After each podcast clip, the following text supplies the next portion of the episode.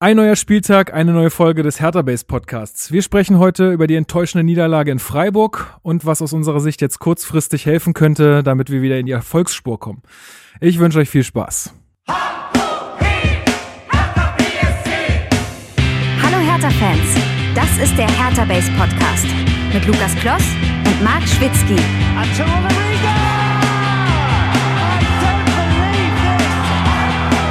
Habe ich noch nie gesehen. Andreas Köpke ist ein ausgezeichneter Torwart. Im Gegensatz zur vorigen Saison bin ich sehr froh, dass man den Torwart gewechselt hat, dass wir diesen vorzüglichen Torwart jetzt hier bei Hertha haben. Wie ist Ihr Eindruck von Andreas Köpke? Sehr zuverlässiger Mann, jung, ehrgeizig. Äh, haben wir das eigentlich alles schon gesagt. Ich bin sehr zufrieden, dass er bei Hertha BSC spielt. Ihr Eindruck von Andreas Köpke? Da kann ich mir auch nur anschließen. Bis jetzt auf den Ding, den Lapsus, den er gemacht hat, da hat wahrscheinlich der Wind auch ein bisschen mitgespielt, dass der Ball so weit getrieben wurde. Aber ansonsten ist er sehr sicher und im Gegensatz eben zum Quast noch im Strafraum beherrschen besser. Super, Spitzentorwart. Warum? Ich weiß nicht, also jede Situation meistert er sicher, holt alle Bälle raus und ich sehe keinen Fehler, aber ich verstehe nicht so viel davon. Entschuldigung, wie ist Ihr Eindruck von Andreas Köpke? Es ist ein Junge, der das Zeug dazu hat, auf alle Fälle in der ersten Bundesliga zu spielen. Wenn ich ihn mit Norbert Niedbuhr oder Sepp Meier vergleiche, ist er vom Trainingseinsatz äh, bestimmt nicht schlechter, sondern vielleicht sogar noch verbissener. Und ich traue ihm, wie gesagt, sehr viel zu. Und Hertha kann froh sein, dass wir so einen Mann zwischen den Pfosten haben. Ja, Andreas Köpke ist eigentlich ein untypischer Torwart insofern, weil ich kenne ja aus meiner eigenen Erfahrung, das sind normalerweise etwas verrückte Typen. Man sagt ja nicht umsonst früher Torwart und links außen. Der Andi ist erstmal ein erstklassiger Torwart und zweitens einer, der wirklich voll in die Mannschaft passt, der Witz hat, der also nicht ausflippt und mit beiden Beinen auf der Erde steht. Andreas Köpke, worauf ist Ihre persönliche Leistungssteigerung in dieser Saison zurückzuführen? Ich glaube, es liegt mit daran, dass wir mit Gustav Eder jedes Training Torwarttraining machen. Wir üben Flanken und die Strafraumbeherrschung und ich fühle mich topfit unter dem neuen Trainer. Was sagen Sie zu den Ambitionen von Hertha BSC? Glauben Sie, dass man mit dieser Mannschaft aufsteigen kann? Mit dem Glück, das wir im Moment haben, in der 92. Minute jetzt wieder gewonnen. Also Chancen haben wir auf jeden Fall. Es gehört natürlich viel Glück dazu. Ja, und damit herzlich willkommen zum Hertha Base Podcast. Ähm, ja, mir war bis vor kurzem gar nicht bewusst, dass äh, Andreas Köpke tatsächlich mal äh, Teil von Hertha BSC war. Saison 84, 85 habt ihr da gerade gehört. Und äh, damit möchte ich begrüßen Marc Schwitzky, meinen Co-Host. Und ja, äh, er ist wahrscheinlich genauso gespannt wie ich, wie das heute laufen wird in dieser Sendung. Ich grüße dich. Irgendwann werden die Intros länger als unser Gebrabbel, habe ich das Gefühl. ja, sorry. Ich wollte da aber nichts rausschneiden, weil ich fand es irgendwie so witzig, was die, also ja, also ja, ist einfach irgendwie lustig, ich das, diese Namen ich, zu hören. ich finde das ja auch schön, dass du dich da in den Intros auslebst und äh, die sind ja auch jedes Mal eine nette Geschichte, dementsprechend alles cool.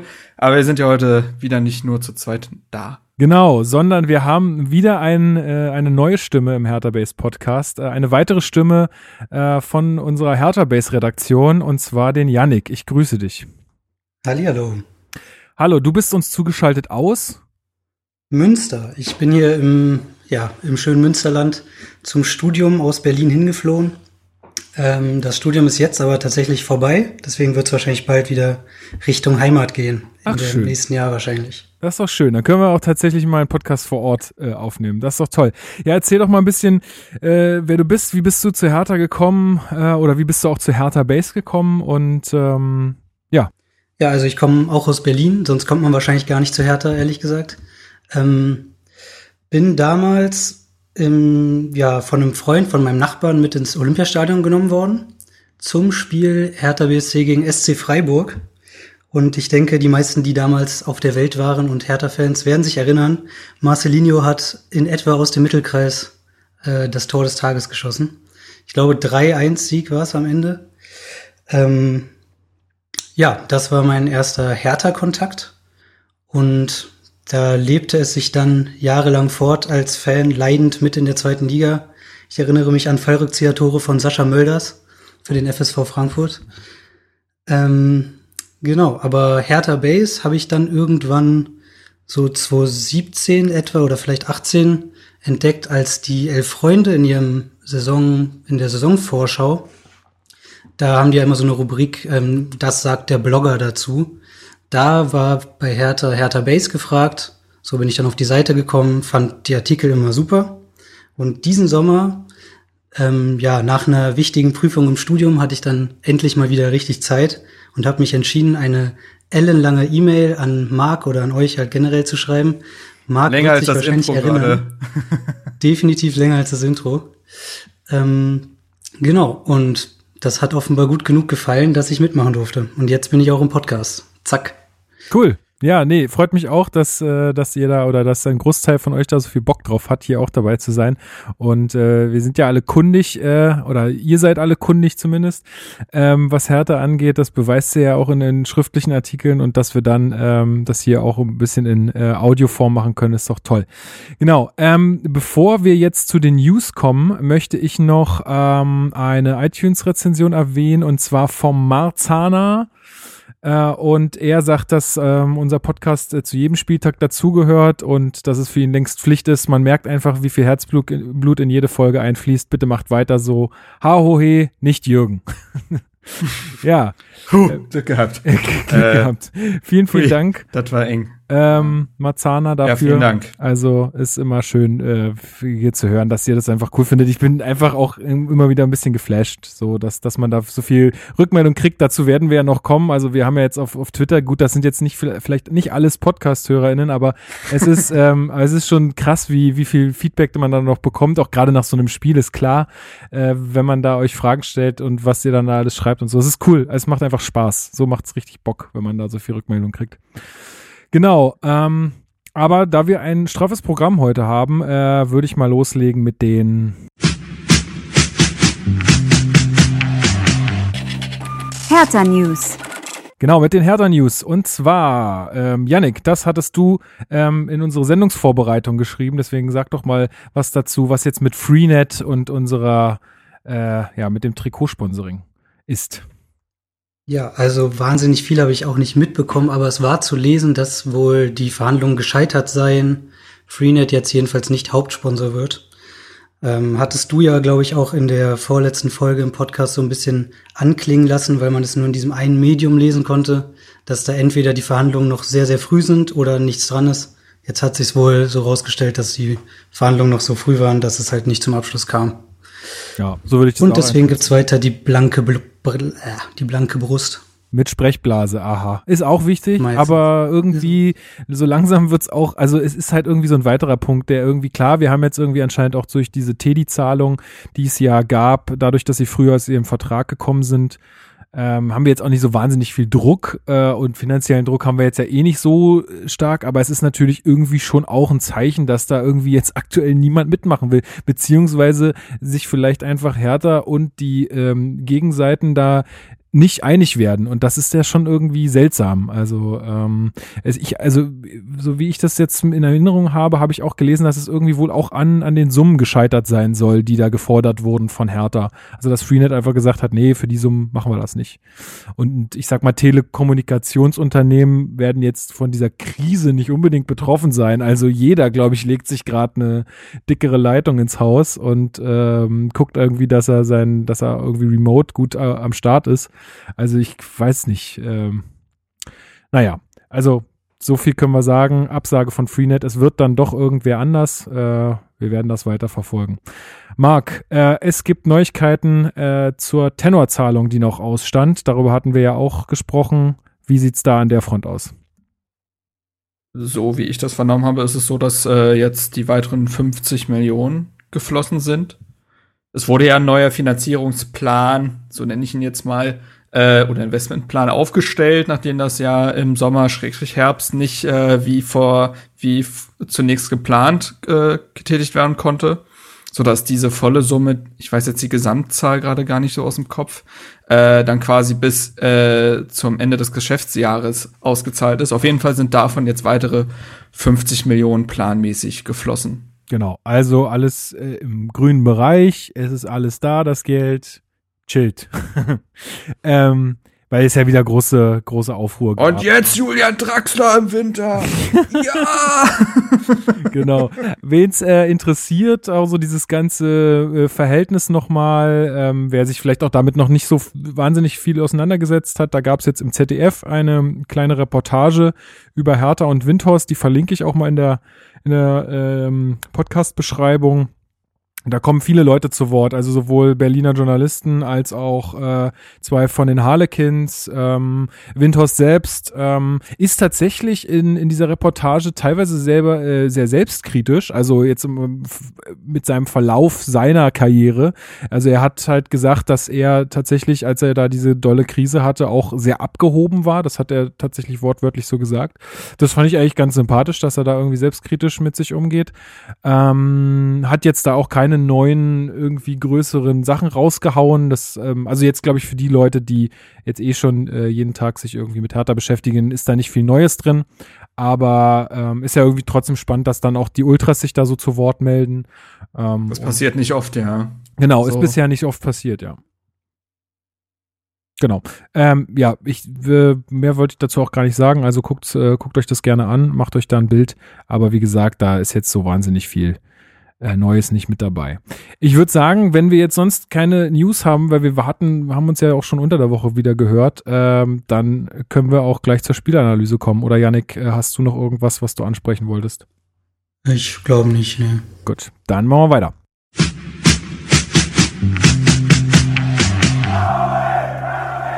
Spielanalyse.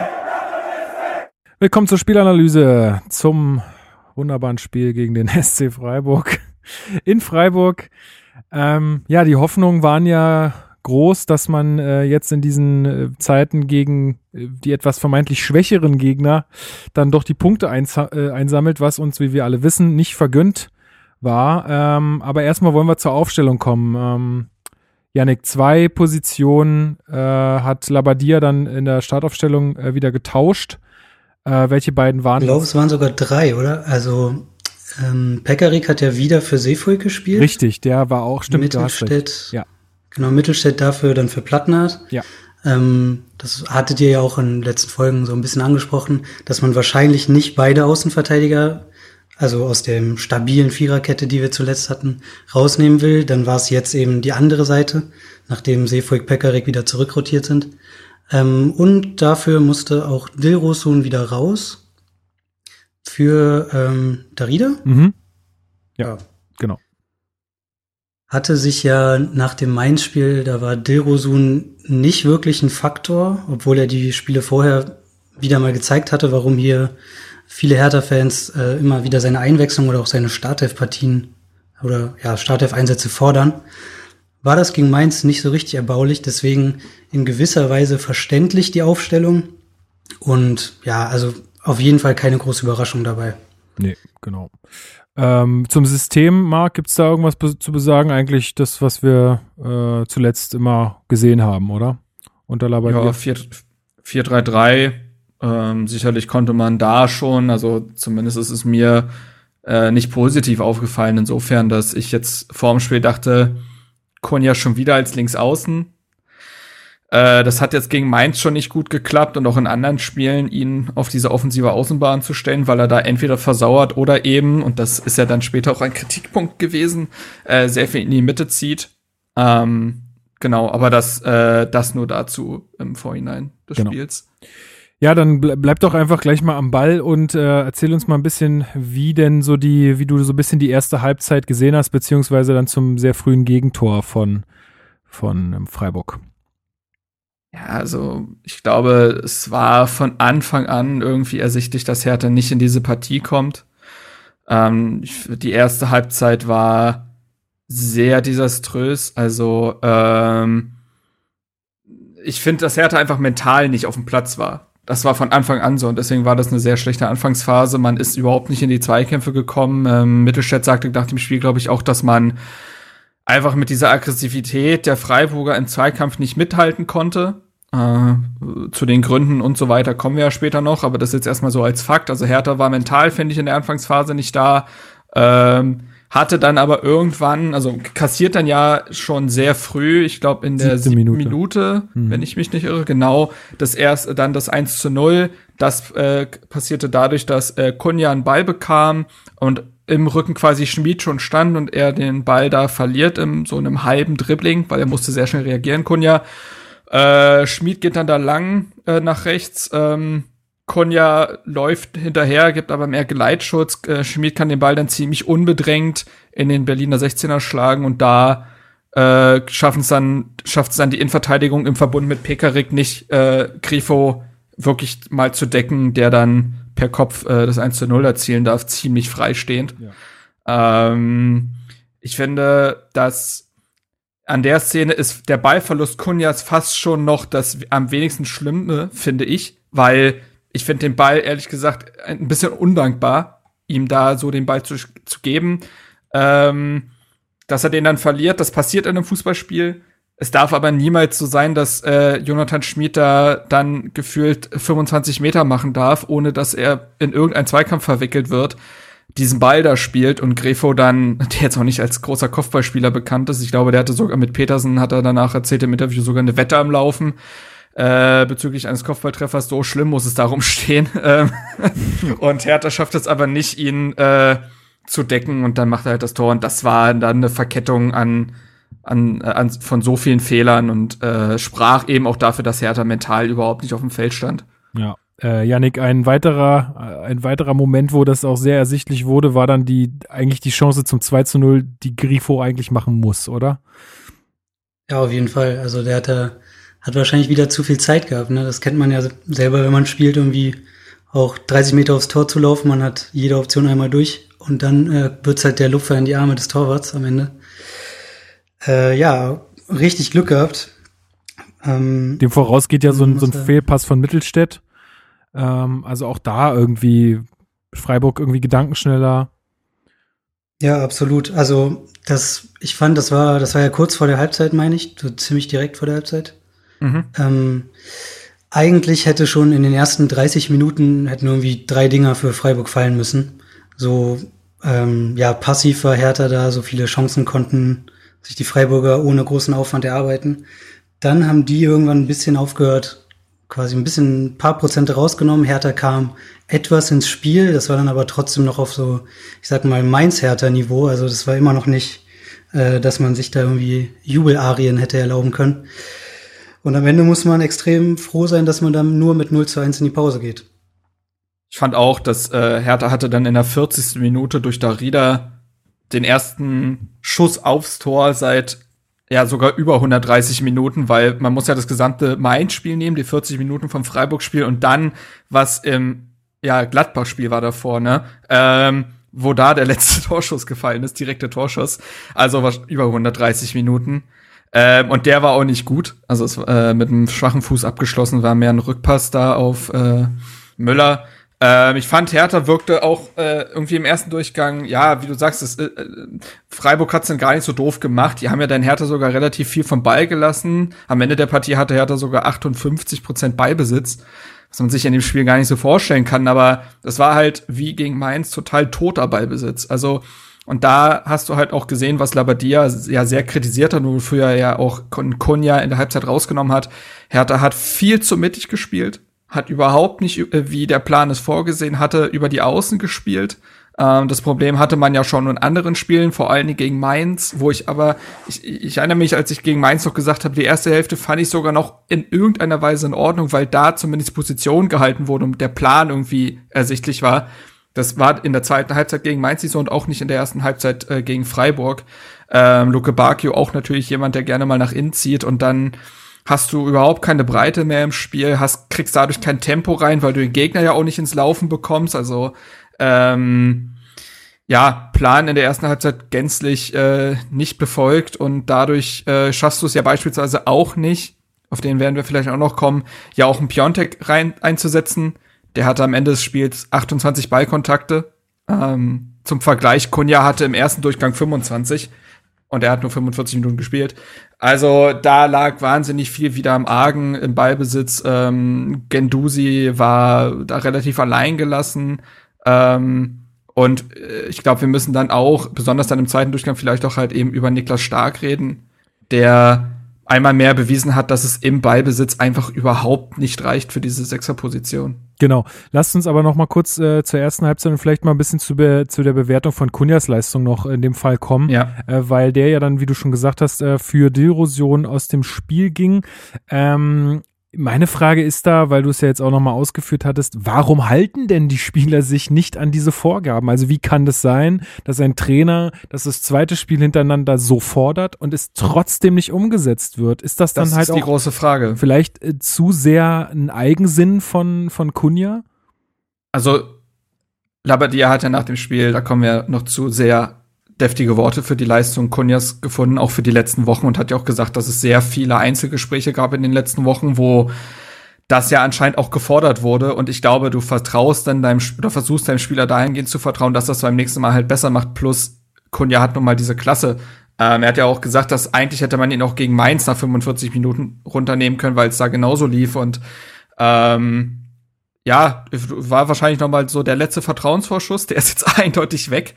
Ähm, und äh, das ist halt genau die Frage. Also ich kann mir nämlich nicht vorstellen, dass Labadia es den Spielern nicht klar genug macht, was ihre Aufgabe ist. Also das glaube ich halt nicht. Ich glaube, das ist dann tatsächlich ein Stück weit dann der Egoismus und das Gefühl von Kunja, ja, wenn ich jetzt nicht in die Mitte gehe, dann kriege ich ja gar keinen Ball. Mhm. Aber da muss er eben aus diesen wenigen Situationen, die er dann bekommt, halt viel machen. Und das, da muss er dann wahrscheinlich auch dem Trainer ein Stück weit vertrauen, dass er sich schon, dass er schon weiß, warum er sich das so vorgestellt hat, taktisch. Ähm, da kommt sicherlich viel zusammen, aber wie gesagt, ich kann mir nicht vorstellen, dass äh, Labadia den Spielern nicht klar genug macht, äh, was es bedeutet, seine Position zu halten. Das ist ja nur das Einmal-Eins des Profifußballs, glaube ich. Ja. Janik, also äh, völlig nachvollziehbar dann auch für dich, dass äh, Labadia da den Wechsel vornimmt und Derosun bringt, der ja, wie du auch schon, glaube ich, gesagt hast, dass das Spiel dann äh, in der zweiten Halbzeit sehr belebt hat. Ja, also ich muss sagen, ich war schon im ersten Moment überrascht, weil es ist sehr offensichtlich, dass Kunja, ich sage mal, der beste Fußballer der Mannschaft ist und immer eben für einen, ja, eine gefährliche Situation sorgen kann aber auf jeden Fall folgerichtig, auch im Hinblick aufs Mainz-Spiel. Auch in anderen Spielen ist ja schon mal abgetaucht. Da hat man dann halt immer so die Narrenfreiheit noch gewährt, von wegen, der macht dann irgendwie in der 75. einen Sololauf und das Tor. Aber wenn man jetzt das Spiel in der, hier in der ersten Halbzeit betrachtet und auch halt den Einfluss, den, ja, diese, diese Freiheit, die er sich rausnimmt, den Einfluss, den das aufs Spiel hat, sieht, den negativen, dann ist es absolut konsequent, ihn auszuwechseln.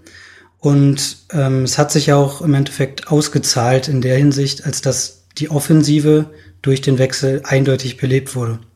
Genau. Ich würde auch noch mal rausstellen wollen, dass eben das ja nicht nur diese 45 Minuten gegen Freiburg waren, sondern eigentlich, wir, wir erinnern uns an die Podcast-Folge gegen Leverkusen das war der neunte Spieltag, das ist jetzt tatsächlich wieder ein bisschen her, das denkt man gar nicht durch so eine englische Woche, ähm, dass äh, wir da gesagt haben, das ist das bis dahin schlechteste Spiel von Kunja gewesen. Ähm, und das hat sich auch schon davor eigentlich im Spiel gegen Dortmund ein Stück weit angedeutet, wo, hat, wo er aber noch das eine Tor gemacht hat, was vielleicht ein bisschen überdeckt hat. Und ich glaube, also Labadia hat ja in diesem 4-3-3 eigentlich aktiv schon gesagt, ich überlasse da meinen drei Spitzen eine gewisse auch eben Narrenfreiheit, die sollen sich auch offiziell, also die sollen sich auch ähm, entfalten dürfen. Ähm, und ich glaube, Kunja kriegt diese Narrenfreiheit so lange, wie es halt klappt. Und das klappt eben seit jetzt vier Spielen, nee, fünf Spielen sogar nicht mehr. Und äh, dann ist es vielleicht mal für Kunja eben genau an der Zeit, wenn er merkt, ey, wenn ich mir diese Narrenfreiheit rausnehme, funktioniert es nicht so ganz, dann sollte ich vielleicht darauf hören, was der Trainer mir sagt. Und wenn beides nicht stimmt, dann äh, finde ich es vollkommen legitim, auch einen Kunja in der Halbzeit rauszunehmen, weil sonst, äh, ja, also du musst ja auch ein Stück weit Autorität da als Trainer behalten. Und wenn ein Spieler seit Wochen Mist zusammenspielt, was ja letztendlich so ist, trotz seines Potenzials muss es erlaubt sein, diesen Spieler rauszunehmen. Und mit Kunja lief es ja nicht besser. Dementsprechend äh, finde ich das auch total in Ordnung. Ja, korrekt. Ja, und ähm, was ich noch sagen wollte, wir haben ja jetzt quasi, bisher sind wir nur auf die taktische Diszipliniertheit eingegangen. Ähm, mhm. Labadia hat ja aber auch nachher in der Pressekonferenz dann ziemlich viel über die Körpersprache geredet. Und das ist ja auch was, das fällt einem auch schon als, also auch schon am Fernsehen fällt einem das auf, ähm, wie er abwinkt, wenn was nicht funktioniert, gerade bei Mitspielern. Und ich denke, das kennt auch jeder irgendwie aus Teamsports oder irgendwelchen Teamsachen, wenn ein Mitspieler, eine Mitspielerin so abwinkt, das ist eine schlechte Stimmung, die dich direkt, dieses ganze Team direkt erfasst. Gerade wenn es an sich so ein sportlicher Leader ist wie Kunja. Ähm, ja, also das ist einfach toxisch und, fürs Spiel. Ja. Und, und darüber redet man auch nicht zum ersten Mal, ja. ne? Also. Eben, also ja. das sind gerade die Einzelgespräche, die Labadia offensichtlich jetzt schon wochenlang mit ihm geführt hatte hat sich, hat er wieder gezeigt und ähm, gerade auch unter dem Aspekt für die Mannschaft als solche halt dann wichtig, da auch, ähm, ja, ich sag mal, Kante zu zeigen als Labadia und eben auch so ein Stänker für die zweite Halbzeit rauszunehmen, um wieder ein gutes Gefühl in die Mannschaft zu bringen. Genau. Und klar, ganz kurz, ein Satz noch dazu. Und natürlich äh, wird er in dem Moment äh, nicht der beste Freund von Kunja sein, aber du bist der Trainer der Mannschaft und du kannst dir wiederum es nicht erlauben, wie gesagt, Kunja Woche für Woche auf dem Feld zu lassen und zum Beispiel eben einen Dilrosun, der im Derby gezeigt hat, was er kann, ähm, dann rauszulassen. Und es ist ja auch dann wichtig für die Mannschaftshygiene, dass ein Leistungsprinzip herrscht und ein Dilrosun dann seine Chance bekommt und auch nutzen darf. Also, weißt du, was ich meine? Das ist ja, also da steht ja auch noch ein Spieler hinter Kunja eventuell, der sich denkt, ja gut,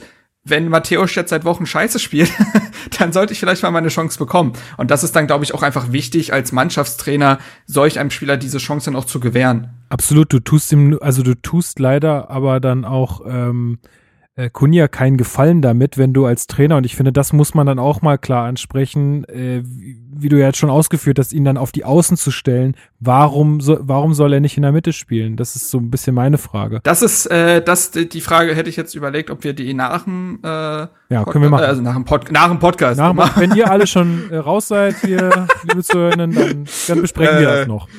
Ja. kommt als extra Content auf unserem OnlyFans-Account. So, genau. dann machen wir das nämlich nackt. Was ist ein OnlyFans? Was ist denn das? Was Ach, jetzt kommt mir der, ach, jetzt kommt er mir so, jetzt kommt er mir so, oh.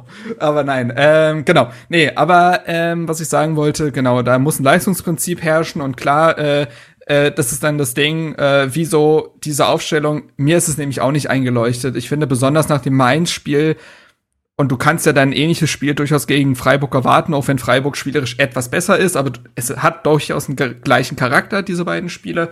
Musst du doch deine Lehren draus ziehen. Und die Lehren sind eventuell, dass ein Niklas Stark dir im Ballbesitz nicht weiterhilft und dass ein Kunja dir auf den Außen nicht weiterhilft. Und ich finde schon, dass man da äh, tatsächlich dann auch eventuell etwas, klar, immer mit dem Zusatz, dass wir die Trainingsleistung nicht sehen, aber dass man da schon allein durch die Spielerkenntnisse äh, das durchaus mal hinterfragen darf, weil dieses Dreier-Mittelfeld jetzt seit ewigen Zeiten so in der Form nicht funktioniert. Genau. Und ähm, ja, das ja. zieht sich jetzt halt durch. Und warum dann Toussaint beispielsweise auf der Bank sitzt, wo ich sage, ey, der hat gegen den Ball ähnliche Qualitäten wie ein Stark, aber ich finde, mit Ball ist er deutlich stärker. Wir haben ja in diesen ersten Wochen der Saison, in diesen ersten Spielen, finde ich, als er dann immer besser reinkommt, hat man schöne Seitenverlagerungen auch mal von ihm gesehen oder dass er sogar mal bis in den 16er vorstößt. Ähm, dass, wenn da, auch wenn da nicht alles geklappt hat, die Ansätze waren da und das, da verstehe ich dann beispielsweise nicht, warum Toussaint jetzt äh, öfter mal ja auch hintereinander quasi auf der Bank gesessen hat und stark seit dem Spiel, seit dem zweiten Spieltag jedes Spiel über 90 Minuten gemacht hat. Das äh, leuchtet mir nicht ein. Da wieder Thema Leistungsprinzip. Ja, äh, Yannick, also wenn wir jetzt gerade schon dabei sind, dann bleiben wir doch einfach kurz mal da. Ähm, an dich die Frage, also das, der Gedanke ist mir jetzt irgendwie noch gekommen. Meinst du vielleicht, dass äh, es wird ja auch immer diese Leader-Frage äh, gestellt? Ähm, wer, wer kann die Mannschaft führen? Äh, könntest du dir vorstellen, dass vielleicht Labadia auch so stark an stark festhält, dass, äh, weil er glaubt, dass er jemand wäre, der diese Rolle ausfüllen äh, äh, füllen kann und es vielleicht, ja, also jetzt auf sein, aufgrund seiner, sagen wir mal, auch selber, selber mäßigen Leistung nicht so richtig hinkriegt? Oder warum spielt er die ganze Zeit? Kurze Zwischenfrage, gilt der Buzzer auch für dich, wenn du stark an stark extra so betonst? das finde ich nämlich auch ein bisschen, ist schon Doppelmoral, Herr So, Na gut. so nämlich. Okay, das ist eine berechtigte Frage. so. ähm, ja, also ich kann mir schon gut vorstellen, dass das eine Überlegung ist, die Labadia hat, aber man muss auch dazu sagen, dass sich Niklas Stark jetzt in dieser Saison auch noch nicht als Führungsspieler hervorgetan hat, also weder durch Leistung in besonderer Weise, noch irgendwie äh, durch Zwischenrufe oder ähm, sinnvolle Aussagen am Mikrofon. Man erinnere da an sein Nachspielinterview gegen Mainz, wo er irgendwie von einer guten Leistung spricht, wo sich alle Leute, die vorm Fernseher sitzen, an den Kopf packen, ja. welches Spiel er da gesehen hat. Ähm, und da fehlt dann irgendwie auch, also entweder fehlt ja die Selbstkritik komplett oder die Selbstwahrnehmung, die Selbsteinschätzung ist da irgendwie getrübt. Ähm, entsprechend, also und man hört ja. Stützräder müssen ab. Ich will endlich Kurven fahren können. Aber so. Ja. Also wie gesagt, ich finde, dass, dass du durch einen Toussaint nicht viel an defensiver Stabilität verlierst und was Spielerisches dazu gewinnst. Das, ja. Genau, aber dann kommen Ja. wir doch erstmal kurz zu dem, was jetzt dann noch funktioniert hat. Wir haben es jetzt schon gerade gesagt, ähm, Kunja ist zur Halbzeit ausgewechselt worden gegen Dilrosun und ey, die Mannschaft kam eigentlich aus meiner Sicht wie verwandelt aus der Kabine. Also Mega. Meine, meine Freundin kam irgendwie zur Halbzeit dazu und äh, ich war schon so ein bisschen down wegen der ersten Halbzeit und sie sagte, ey, die spielen doch super geil. Was, was, was hast du Weiß denn? nicht, was du ich weiß gar nicht, was du hast. Die Spiele machen noch ein gutes Spiel. Und äh, ähm, ja, ich, ich dachte, was ist denn jetzt auf einmal los? Also äh, es ging wirklich zügig nach vorne. Die Innenverteidiger Boyata Vitoro Nariga spielen auch mal den Ball nach vorne und nicht immer nur äh, quer. Es, es war einfach Zug zum Tor. Die haben, haben die Zweikämpfe mehr angenommen. Äh, nach einem Eckball, also müssen wir jetzt nicht wahnsinnig, ja. Sie haben die Position gehalten. Okay. Das ist kein Witz. Also ich finde, Ja. das war auch einer der ersten Sachen, die passiert sind. Derosun, der hat auf diesem linken Flügel, und es war nicht positiv, erstmal geklebt. Ah, Genauso wie Luke Bacchio. Und auch ein äh, Sefolk ist dann mehr nach vorne eingeschaltet worden. Und plötzlich, wer man sie und staune, ist Platz da, weil man den Gegner in die Breite zieht. Also äh, Labadier hatte ja nach dem Spiel gesagt, dass sich jede Bundesligamannschaft kaputt lacht, wenn die das verteidigen muss, was Hertha in der ersten Halbzeit im Ballbesitz gemacht hat. Ja, äh, zweite war das eben nicht so. Und äh, bevor das Tor fällt, hat man ja noch diese Ja. Szene in der 51. Minute. Also da müssen wir, also ich weiß nicht, wir hatten darüber jetzt äh, so in der internen Kommunikation nicht so wahnsinnig viel äh, drüber ge gesprochen, weil es dann, dann irgendwie von diesem Tor über, überdeckt wurde, aber ich habe mich wahnsinnig aufgeregt, wie es einfach sein kann, dass wir so einen Videoschiedsrichter, Schiedsrichterin haben, die dann da sitzen und so einen klaren Handelfmeter, ich weiß nicht, wie viel klarer es noch sein muss, nicht geben. Ja, ich kann es mir nicht vorstellen. Und damit, da, dadurch leidet halt so sehr diese Akzeptanz, auch gerade bei mir. Ich denke mir halt so, dann brauchen wir es nicht. Dann ist es Quatsch. Dann ist es halt wieder nur Zufall, ob es gesehen wird oder nicht oder wie es eingeschätzt wird. Weil es war ähm, so, dass der ähm, Freiburger Abwehrspieler den Ball, klar, der wird aus kurzer Distanz an den Ellbogen geköpft, aber der Ellbogen ist halt so weit weg vom Arm und der Ball wird dadurch mehr oder weniger geklärt, dass du das eigentlich nicht laufen lassen kannst. Ähm, ja. Ähm, ja, aber äh, also klar, es ist immer so ein bisschen, man fühlt sich immer so ein bisschen bescheuert, wenn man nach einer 1 zu 4 Niederlage in Freiburg plötzlich über solche Szenen diskutiert, aber Darum es ist geht's mir gar nicht. legitim. Genau, ich sag gar nicht, ich will gar nicht Ähm, dam, da, damit sagen, dass wir deswegen jetzt verloren haben oder so. Das auf keinen Fall. Nicht, dass mich, man mich da falsch versteht. Ne? Also es geht mir einfach nur um diese äh, Situation isoliert. Ich weiß total, was du meinst. Ja. Ähm, mir, mir muss es ja nicht erklären, aber ne, manch, da hören uns ja doch noch ein paar andere Ohren zu. Ähm, aber der Ball ist ja tatsächlich nicht geklärt nach dem Moment, sondern prallt dann ja zu Niklas Stark, der äh, den Ball dann an die Latte köpft. Ähm, da hätte es schon scheppern können. Ähm, kriegt er halt keinen Druck richtig hinterm Ball, weil er da so der Freiburger quasi in dem drin liegt. Also die haben sich da ja sehr umschlungen in dem Moment. Da setzt er den Kopfball irgendwie noch und der geht halt an die Latte. Ähm, aber eine Minute später äh, fällt ja dann das 1 zu 1. Ähm, Delrosun bricht da halt über links durch, brach, macht diesen einen typischen Delrosun-Move, indem er den Ball mit der, mit der Sohle einmal so rüberlenkt und dann äh, kurzen Antritt nach vorne macht und dann diesen entscheidenden Meter vor Schmied, glaube ich, dann ist, den Ball in die Mitte flankt. Ich glaube, die Flanke ist sogar noch abgefälscht. Ähm, und dadurch fliegt der Ball eben zu äh, Luke Bacchio am zweiten Pfosten, der dann wirklich nur noch einschieben muss. ja, der hätte, auch- Ähm, also da muss man auf fairerweise sagen, da hätte jeder andere stehen können. Also Vermutlich, äh, vermutlich, aber gut. Ähm, und dementsprechend steht's dann 1 zu 1. Und man war nach 45 ganz, ganz sch- schlimm und katastrophalen Minuten trotzdem gewählt zu sagen, nicht unverdient, weil eben Hertha ähm, in dieser, ich sag mal, ersten Viertelstunde nach Wiederanpfiff einfach richtig, richtig Dampf gemacht hat, eben durch diese herausragende Figur Dilrosun, finde ich, der sehr, auch sehr ballsicher war, der auch danach weiter nach vorne durchgebrochen ist, Dribblings gewonnen hat, ähm, kluge Pässe gespielt hat. Also der war wie im Derby eben äh, absolutes ähm, ja, Lebenselixier für diese Mannschaft. Und ähm, Hertha hat dann ja sogar in der 57. Minute eigentlich die Chance dann auch, oder die Großchance, will man ja fast meinen, ähm, Nee, Quatsch. Ich erzähl Quatsch. Ich muss eine Szene vorher. 56. Minute trifft Dilrosun den Außenpfosten. Das Genau. passiert ja sogar noch Janik- vor der Piontek-Chance. Janik, muss er da abspielen? Oder? Also, ja, ich meine, im Endeffekt war es relativ knapp, aber der Winkel war schon super spitz.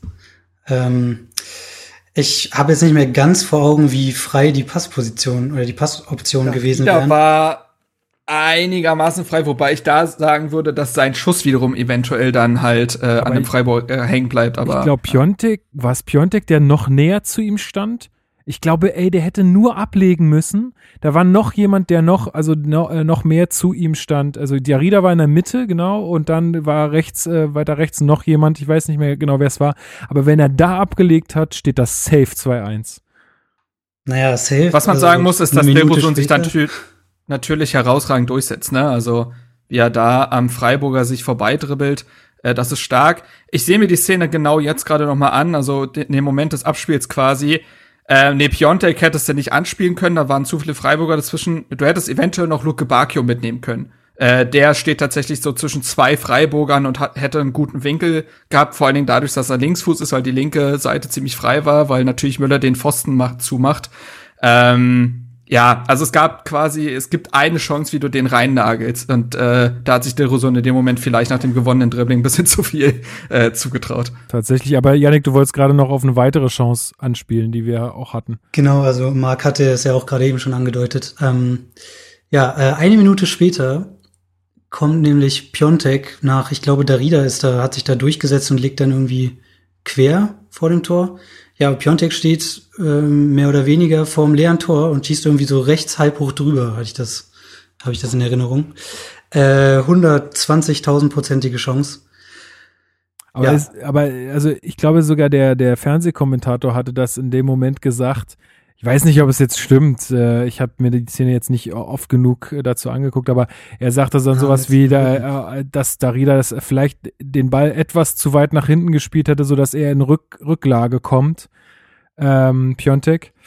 Äh, ja. Also, er, also Piontek bringt irgendwie sein Körpergewicht über den Ball und hat dadurch überhaupt keinen Druck mehr und schnippelt den ja quasi so am äh, rechten, äh, also rechts am Tor vorbei oder so halb drüber. Ähm, davor war das ein herausragend gut gespielter Angriff ähm, über Luke Bacchio stark, der dann Darida zupasst, der eben dann die, in die Mitte legt zu Piontek und der schießt dann so halb im Fallen. Ähm, ich glaube, das Problem ist da, dass er event, also ich glaube, das größte Problem ist, dass er da unbedingt seinen rechten Fuß benutzen will. Ähm, dann wird es nämlich kompliziert. Wenn er da den linken nimmt, dann dürfte der eigentlich, müsste der den eigentlich nur einschieben. Ähm, aber ja, es ist natürlich bitter, weil du dieses Momentum total auf deiner Seite hattest in dem Moment äh, und hättest ja das 2 zu 1 zwingend machen müssen. Ähm, wie gesagt, durch beide Chancen ja eigentlich. Beide waren in der 56. und 57. Und dann ist es natürlich eine extrem kalte Dusche, die Hertha dann in der 59. Minute da erfasst. Ja, da, also da wollte ich noch kurz da noch mal dazu sagen. Also ich, ich bin der Meinung, wenn wir dieses 2-1 dort gemacht hätten aus unserer Sicht, dann hätten wir das Spiel, also dann wäre das Spiel ganz anders gelaufen. Bin ich fest davon überzeugt, weil, also was auch irgendwie nicht gut ist, weil es kann ja nicht sein, dass nur Sehr wankelmütig, ja. Genau, dass du da so instabil bist innerhalb der Mannschaft. Also, was ist denn da passiert, Yannick, dass dann nach diesem ja, Gegentreffer dann von, oder was ist, ja, was ist, erstmal, was ist bei dem Gegentreffer ähm, von Demirovic oder so heißt er, glaube ich, äh, passiert, dass ähm, die da zum Torerfolg kommen? Ähm, das war ein Einwurf für Freiburg von der halblinken Seite, also ungefähr auf Höhe des 16ers. Kommt zu Lienhardt, der flankt irgendwie mäßig unmotiviert in den Strafraum, wo Mhm. Torunariga den Ball richtig schön mit dem Schienbeinschoner erwischt, dass der so seitlich drüber rutscht. Da steht dann Demirovic und macht das Ding mit dem Schienbein auch wieder natürlich, ähm, ja, ins lange Eck rein, so aus 15, 14 Metern irgendwie. Schwolo keine Chance. Ähm, Demirovic steht da jetzt relativ frei, aber war jetzt, also es war keine Situation, in der du den super fest Mann decken musst, würde ich sagen. Der Fehler ist natürlich dann, dass da Torunariga den Ball nicht richtig trifft.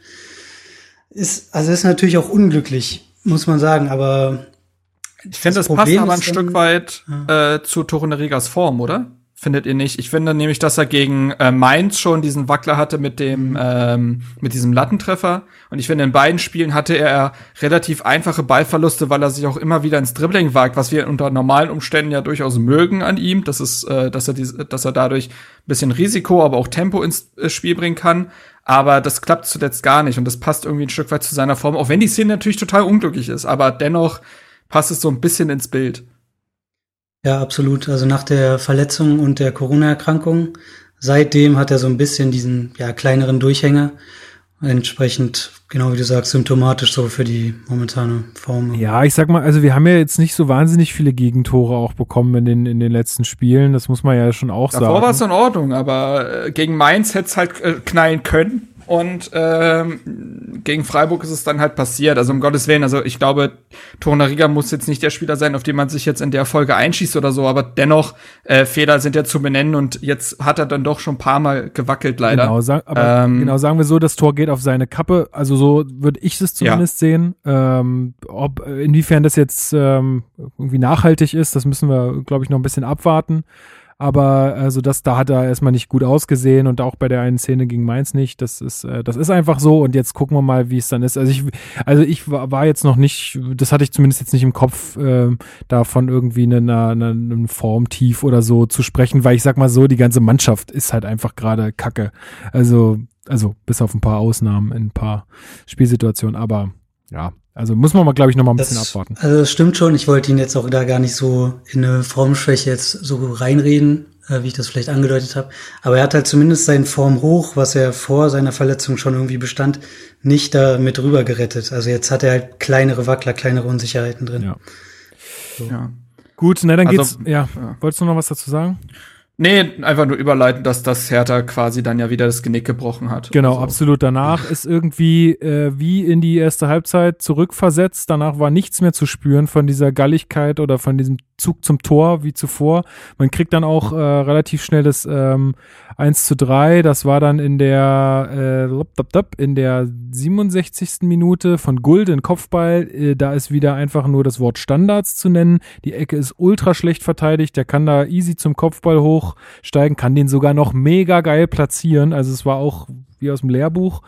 Ähm, also ich erinnere mich, ich habe die Szene tatsächlich leider ich habe in dem Moment irgendwie nicht hingeguckt, aber mhm. mir wurde öfter geschrieben, dass es diesen Eckball nicht hätte geben dürfen, sondern Freistoß Korrekt. durch einen Foul an Schwolo. Korrekt. Ähm, auch das ist natürlich jetzt wieder dieses Ding, man muss den Fehler des Schiedsrichtergespanns in dem Moment nennen. Andererseits ist es ein Standard, den man, und Standards sind immer zu verteidigen. Also Freiburg schlägt tatsächlich mit die besten Standards der Liga, aber dennoch ist das zu billig. Und ähm, genau dadurch, äh, dass es muss man dann eben trotzdem kritisieren, trotz des eventuell falsch gegebenen Eckballs. Ja, also das, das hat, ja, äh, äh, Schwolo wird da zuvor halt, äh, ich sag mal, jetzt nicht wahnsinnig brutal angegangen, aber ich meine, der 5-Meter-Raum ist nun mal da, damit er den Torwart schützt und wenn äh, man sich im 5-Meter-Raum be bewegt, dann darf man halt den Torwart in keinster Art und Weise nochmal irgendwie behindern, an den Ball zu kommen. Das ist nun mal die Regel und das war der Fall und insofern hätte es eigentlich diesen Eckball nicht geben dürfen. Ja, aber gut, äh, sei es drum, du wie du sagst, äh,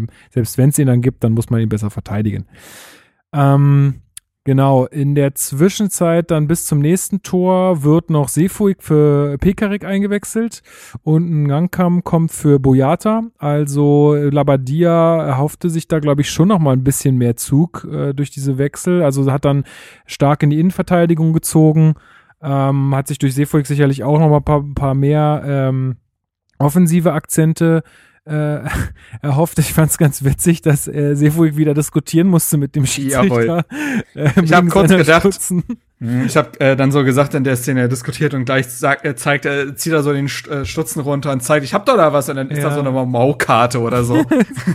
also, also wirklich, das ist ja wirklich äh, unfassbar. Also äh, naja gut, dann zieht er da die Kreuzdame wahrscheinlich aus dem Stutzen. Aber gut, ähm, nee, äh, man muss ja sagen, dass in der Zwischenzeit äh, Schwolo einige Male geprüft wurde. Mhm. Das ist so vielleicht die eine Personalie, die man auch noch loben kann. Der war in einigen Szenen echt auf, äh, auf dem Posten. Es gab diesen Jong-Schuss in der 66. Äh, richtig äh, strammes Ding, äh, das Schwolo per Parade rausholt. Ähm, war dann auch bei diesem, beispielsweise, es gab noch mehr Szenen, aber auch aus diesem, von diesem Santa Maria-Schuss aus 40 Metern, der gepasst hätte, äh, da lässt er sich auch nicht überrumpeln, sondern klärt ihn noch über die Latte. Also äh, Schwolo war an dem Tag auf jeden Fall wieder bei 100 Prozent, so wie in den letzten Wochen und Monaten ja auch. Also das hat gepasst. Und sonst wäre es noch schneller übel ausgegangen. Genau, also das, das hätte ich auch noch äh, sonst angeführt. Ja, also äh, genau, äh, bis zum bis zum Tor auf jeden Fall auch noch einige Chancen von von Freiburg und dann, ja, denke ich, die einzige Szene, in der Seefolk wirklich äh, auffällt, ist dann äh, leider ein Foul, was er begeht. An wem war es nochmal, Janik? Hast du das auf dem Schirm? Äh, Ja, genau. Ich ja, glaub, ja, Höhler. stimmt, Höhler eingewechselt. Ich will eine Chance aber noch nennen vorher. Also in der 81. Wenn irgendwie noch mal der Anschlusstreffer hätte fallen sollen, dann in der 81. nach einem Eckball und dem Piontek-Kopfball, äh, wo Müller dann aber die Fäuste hochreißt. Ähm, will ich nicht unter den Tisch gefallen lassen haben, aber sei es drum.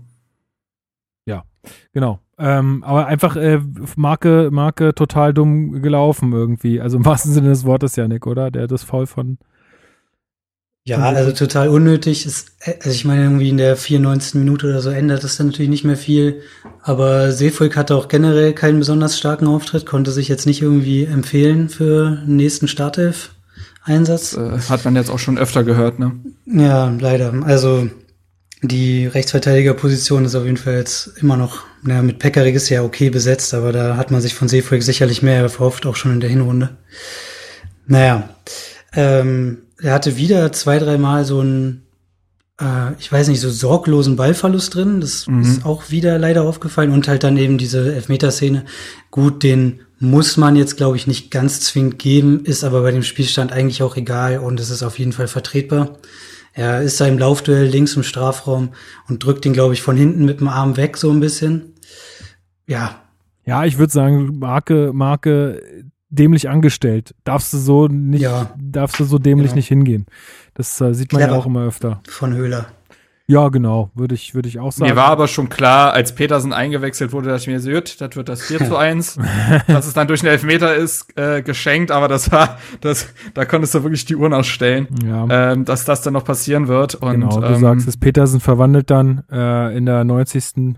plus 4 ähm, ja, zum 4 zu 1, äh, was dann auch der Endstand der Partie war. Ähm, genau, äh, jetzt haben wir ja schon angekündigt, wir wollen so ein bisschen ähm, wir wollen so ein bisschen äh, nochmal aufdröseln, was jetzt genau die Probleme sind oder Probleme waren in dem Spiel oder generell Probleme sind. Aber ich würde gerne erstmal äh, die Twitter-User zu Wort kommen lassen und wir hängen uns dann so ein bisschen einfach an das, was ihr da so geschrieben habt. In Ordnung? Jawohl. Gut. So machen wir's. Twitter-Fragen. So, es sind jetzt nicht nur Twitter-Fragen, sondern wir haben aufgerufen, euch, äh, oder haben euch gefragt, was würdet ihr, und da liegt die Betonung ganz klar auf dem kurzfristig, denn für Lösungen sehen? Was, was muss jetzt kurzfristig passieren, damit äh, irgendwie wir wieder in die Erfolgsspur kommen? Und ähm, deswegen habe ich jetzt auch, also es waren erstmal sehr, sehr, sehr viele Antworten, was mich sehr freut. Also ich finde ich toll, dass ihr da alle so äh, Ja, auch den Wahnsinn, Output ey. liefert und äh, uns den Input liefert. Und ähm, es waren leider allerdings aber auch viele, das sind auch ganz, äh, also das sind Meinungen, das, äh, da will ich gar nicht inhaltlich irgendwas kritisieren, sondern äh, oder jetzt deswegen weglassen, sondern das sind einfach Sachen wie zum Beispiel, dass man zum Beispiel Prez austauschen sollte oder Labadia oder Gegenbauer oder solche Sachen kamen dann auch. Ähm, das ist ja allerdings nicht das, das was, was ich jetzt dann in dem Fall wollte, sondern ich wollte ja kurzfristige Lösungen, also kurzfristige Maßnahmen, die dann gegen Schalke, Bielefeld, Köln irgendwie helfen. Ähm, ähm, diese da irgendwie hören, was, was ihr glaubt, was da jetzt äh, irgendwie die richtigen Maßnahmen wären. Deswegen habe ich die jetzt erstmal rausgelassen, also da, da nicht böse sein.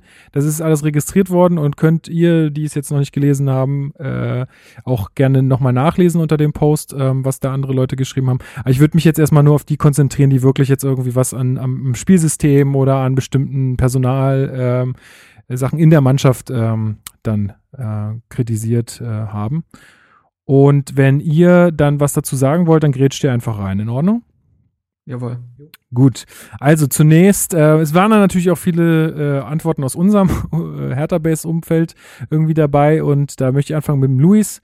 Äh, Luis Richter at Karin Dreckrig schreibt, das Dreier-Mittelfeld funktioniert so nicht mehr. Kaum Kreativität, keine Gefahr fürs gegnerische Tor. Es braucht eine andere Besetzung oder ein anderes System. Und auf den Außenverteidigerpositionen ist Hertha maximal Liga-Mittelmaß. Ich finde, da kann man schon mal ganz kurz drüber sprechen, denn diese Außenverteidigerpositionen sind also für diese Ambitionen, die ständig formuliert werden, beziehungsweise die so mit Hertha in Verbindung gebracht werden, Europa und internationales Geschäft und so weiter, also ganz ehrlich, mittlerweile, also ein Pekarik, ja, der, das haben wir ja hier auch öfter gesagt, der ist sicherlich solide und alles gut, da weißt du, was du kriegst. Ähm, und ein Mittelstädt oder ein Plattenhardt ist das bestimmt auch in irgendeiner Art und Weise, aber könntet ihr euch vorstellen, dass die irgendwo in der Europa League oder Champions League äh, da die, die Hütten auseinandernehmen?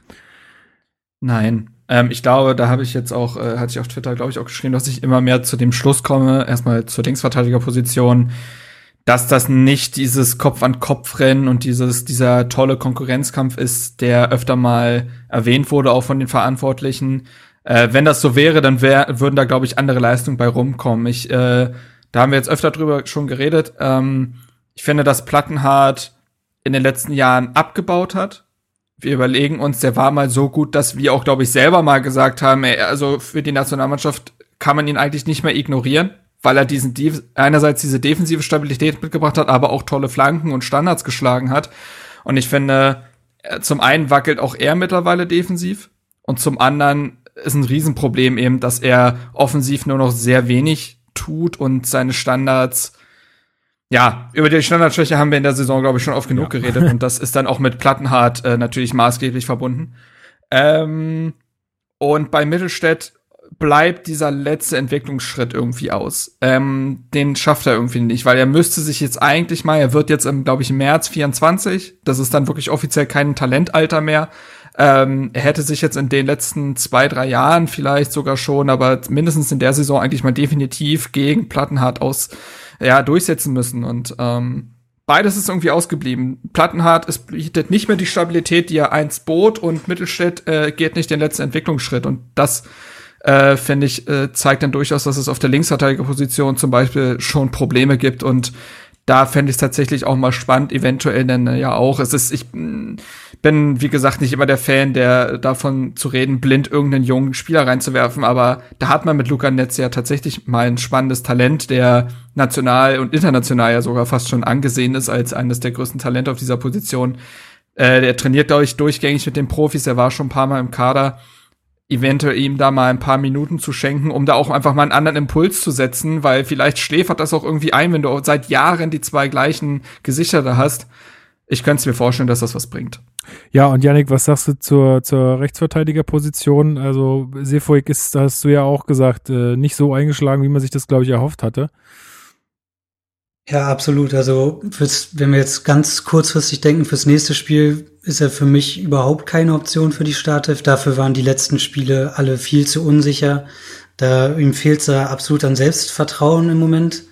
Ähm, ja, und also, dass man da jetzt irgendwie groß die offensiven Aktionen gesehen hätte, darüber hinaus äh, hat's die hat's auch nicht gegeben. Also gibt's da jetzt keinen Grund, ihn Pekarik vorzuziehen, der ja zumindest meistens eine solide und manchmal, also mittlerweile ja sogar teilweise der Goalgetter ist bei uns. Äh, ist natürlich nicht die Situation, wie man sie sich erhofft hat, aber Pekarik ist jetzt gerade auch nicht die größte Baustelle, muss man sagen. Ist richtig. Also. Ist, ist schon richtig. Es ging nur darum, dass ich das äh, auch sehe, die Aussage von, von Luis, dass da, also dass wir mit diesen Außenverteidigern auch irgendwie, also das passt irgendwie nicht zusammen mit äh, internationales ja, Geschäft und dieser Besetzung dort. Ähm, er macht nochmal Thema äh, Piontek auf, dass ähm, das System halt, wenn dann auf ihn angepasst werden müsste. Das, äh, denke ich, versucht ja Labadia auch gerade irgendwie mit der Besetzung der Außen und irgendwie mehr Bälle in den äh, reinzuspielen in den, in den Strafraum, was ja, haben wir ja schon besprochen, nicht so wirklich äh, funktioniert. Und auch gerade haben wir ja jetzt so wirklich viele Alternativen ähm, nicht. Also Cordoba, Cordoba ist ja jetzt wieder, soll jetzt wieder ins Mannschaftstraining einsteigen, ist wahrscheinlich aber für Schalke noch keine richtige Option, also vielleicht äh, von der Bank, aber ich denke, da wird es einfach mit der Fitness noch hapern. Aber er schreibt auch noch, es braucht schlichtweg mehr Gradlinigkeit, mehr Siegeswille. Finde Labadias Auftritt bei der PK gestern deswegen sehr gut. Eine gute Mannschaft nervt das und nimmt es als Motivation. Ein Kollektiv voller Einzelkünstler kriegt es in den falschen Hals. Ähm, also ich muss auch ehrlich sagen, dass das hatten wir jetzt noch gerade noch nicht drüber gesprochen, aber ich finde auch diesen Auftritt, ich fand den eher positiv als negativ, weil das kam auch ähm, noch in den Twitter-Kommentaren, dass manche das auch ein bisschen kritisiert haben, dass er da jetzt äh, so agiert auch und auch so kritisiert. Ich finde das allerdings eher gut, weil ich sag mal, der kann sich auch nicht auf der Nase rumtanzen lassen. Also ich erinnere mich nur an einen äh, gewissen Herrn Lukai, der auch mal irgendwann einfach auf den Tisch gehauen hat und gesagt hat, so kann es nicht gehen, Leute. Das funktioniert nicht. Du kannst auch nicht immer nur als Trainer die Mannschaft in Schutz nehmen. Ich glaube nicht, dass der. Das hat er ja lang genug getan. Eben. Also ich Eben. finde, Labadia hat ja sehr lange, ohne, ich finde, ohne in diesen, wie sage ich das, in diese Paul Dardai-Floskeln überzugehen, so von wegen, ich muss meiner Mannschaft ein Kompliment machen, ich, die, ich habe ein gutes Spiel gesehen nach einem so Akzeptieren gefühl. und weiterarbeiten.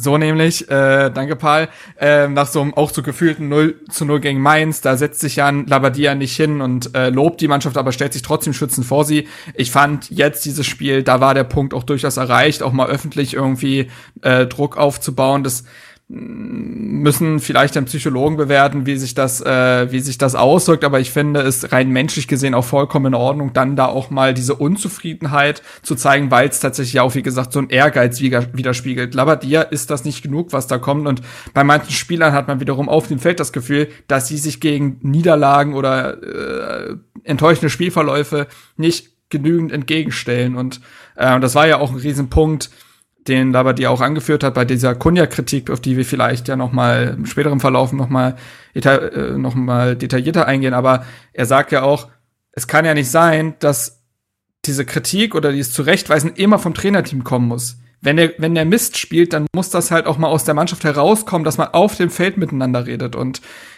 diese Mentalität, auch wenn das ein mittlerweile ja durchaus schwieriger, so ein Wutbegriff ist im Fußball. ähm, diese Mentalität und Einstellung vermisse ich tatsächlich auch und die vermisse ich nicht seit gestern, sondern seit einigen Jahren, ähm, dass Hertha-Spieler es oft nicht schaffen, als Mannschaft sich gegen widrige Umstände mal zu, äh, zu stemmen oder diesen berühmten Bock mal umzustoßen. Ähm, sondern immer nur, wenn es keinen Druck gibt, ordentlich zu spielen. Also es ist schön, dass man gegen Bayern nur 3 zu 4 verliert und da ist die Leistung durchaus zu loben, weil man nah dran war, aber es war auch kein Druck da, niemand erwartet etwas von dir. Und da, glaube ich, äh, war es vollkommen richtig von Labadia, um da den Bogen zu schlagen, auch nach dem Spiel gegen Freiburg ähm, tatsächlich mal so äh, wütend da aufzutreten. Ich fand das auch in Ordnung. Ja.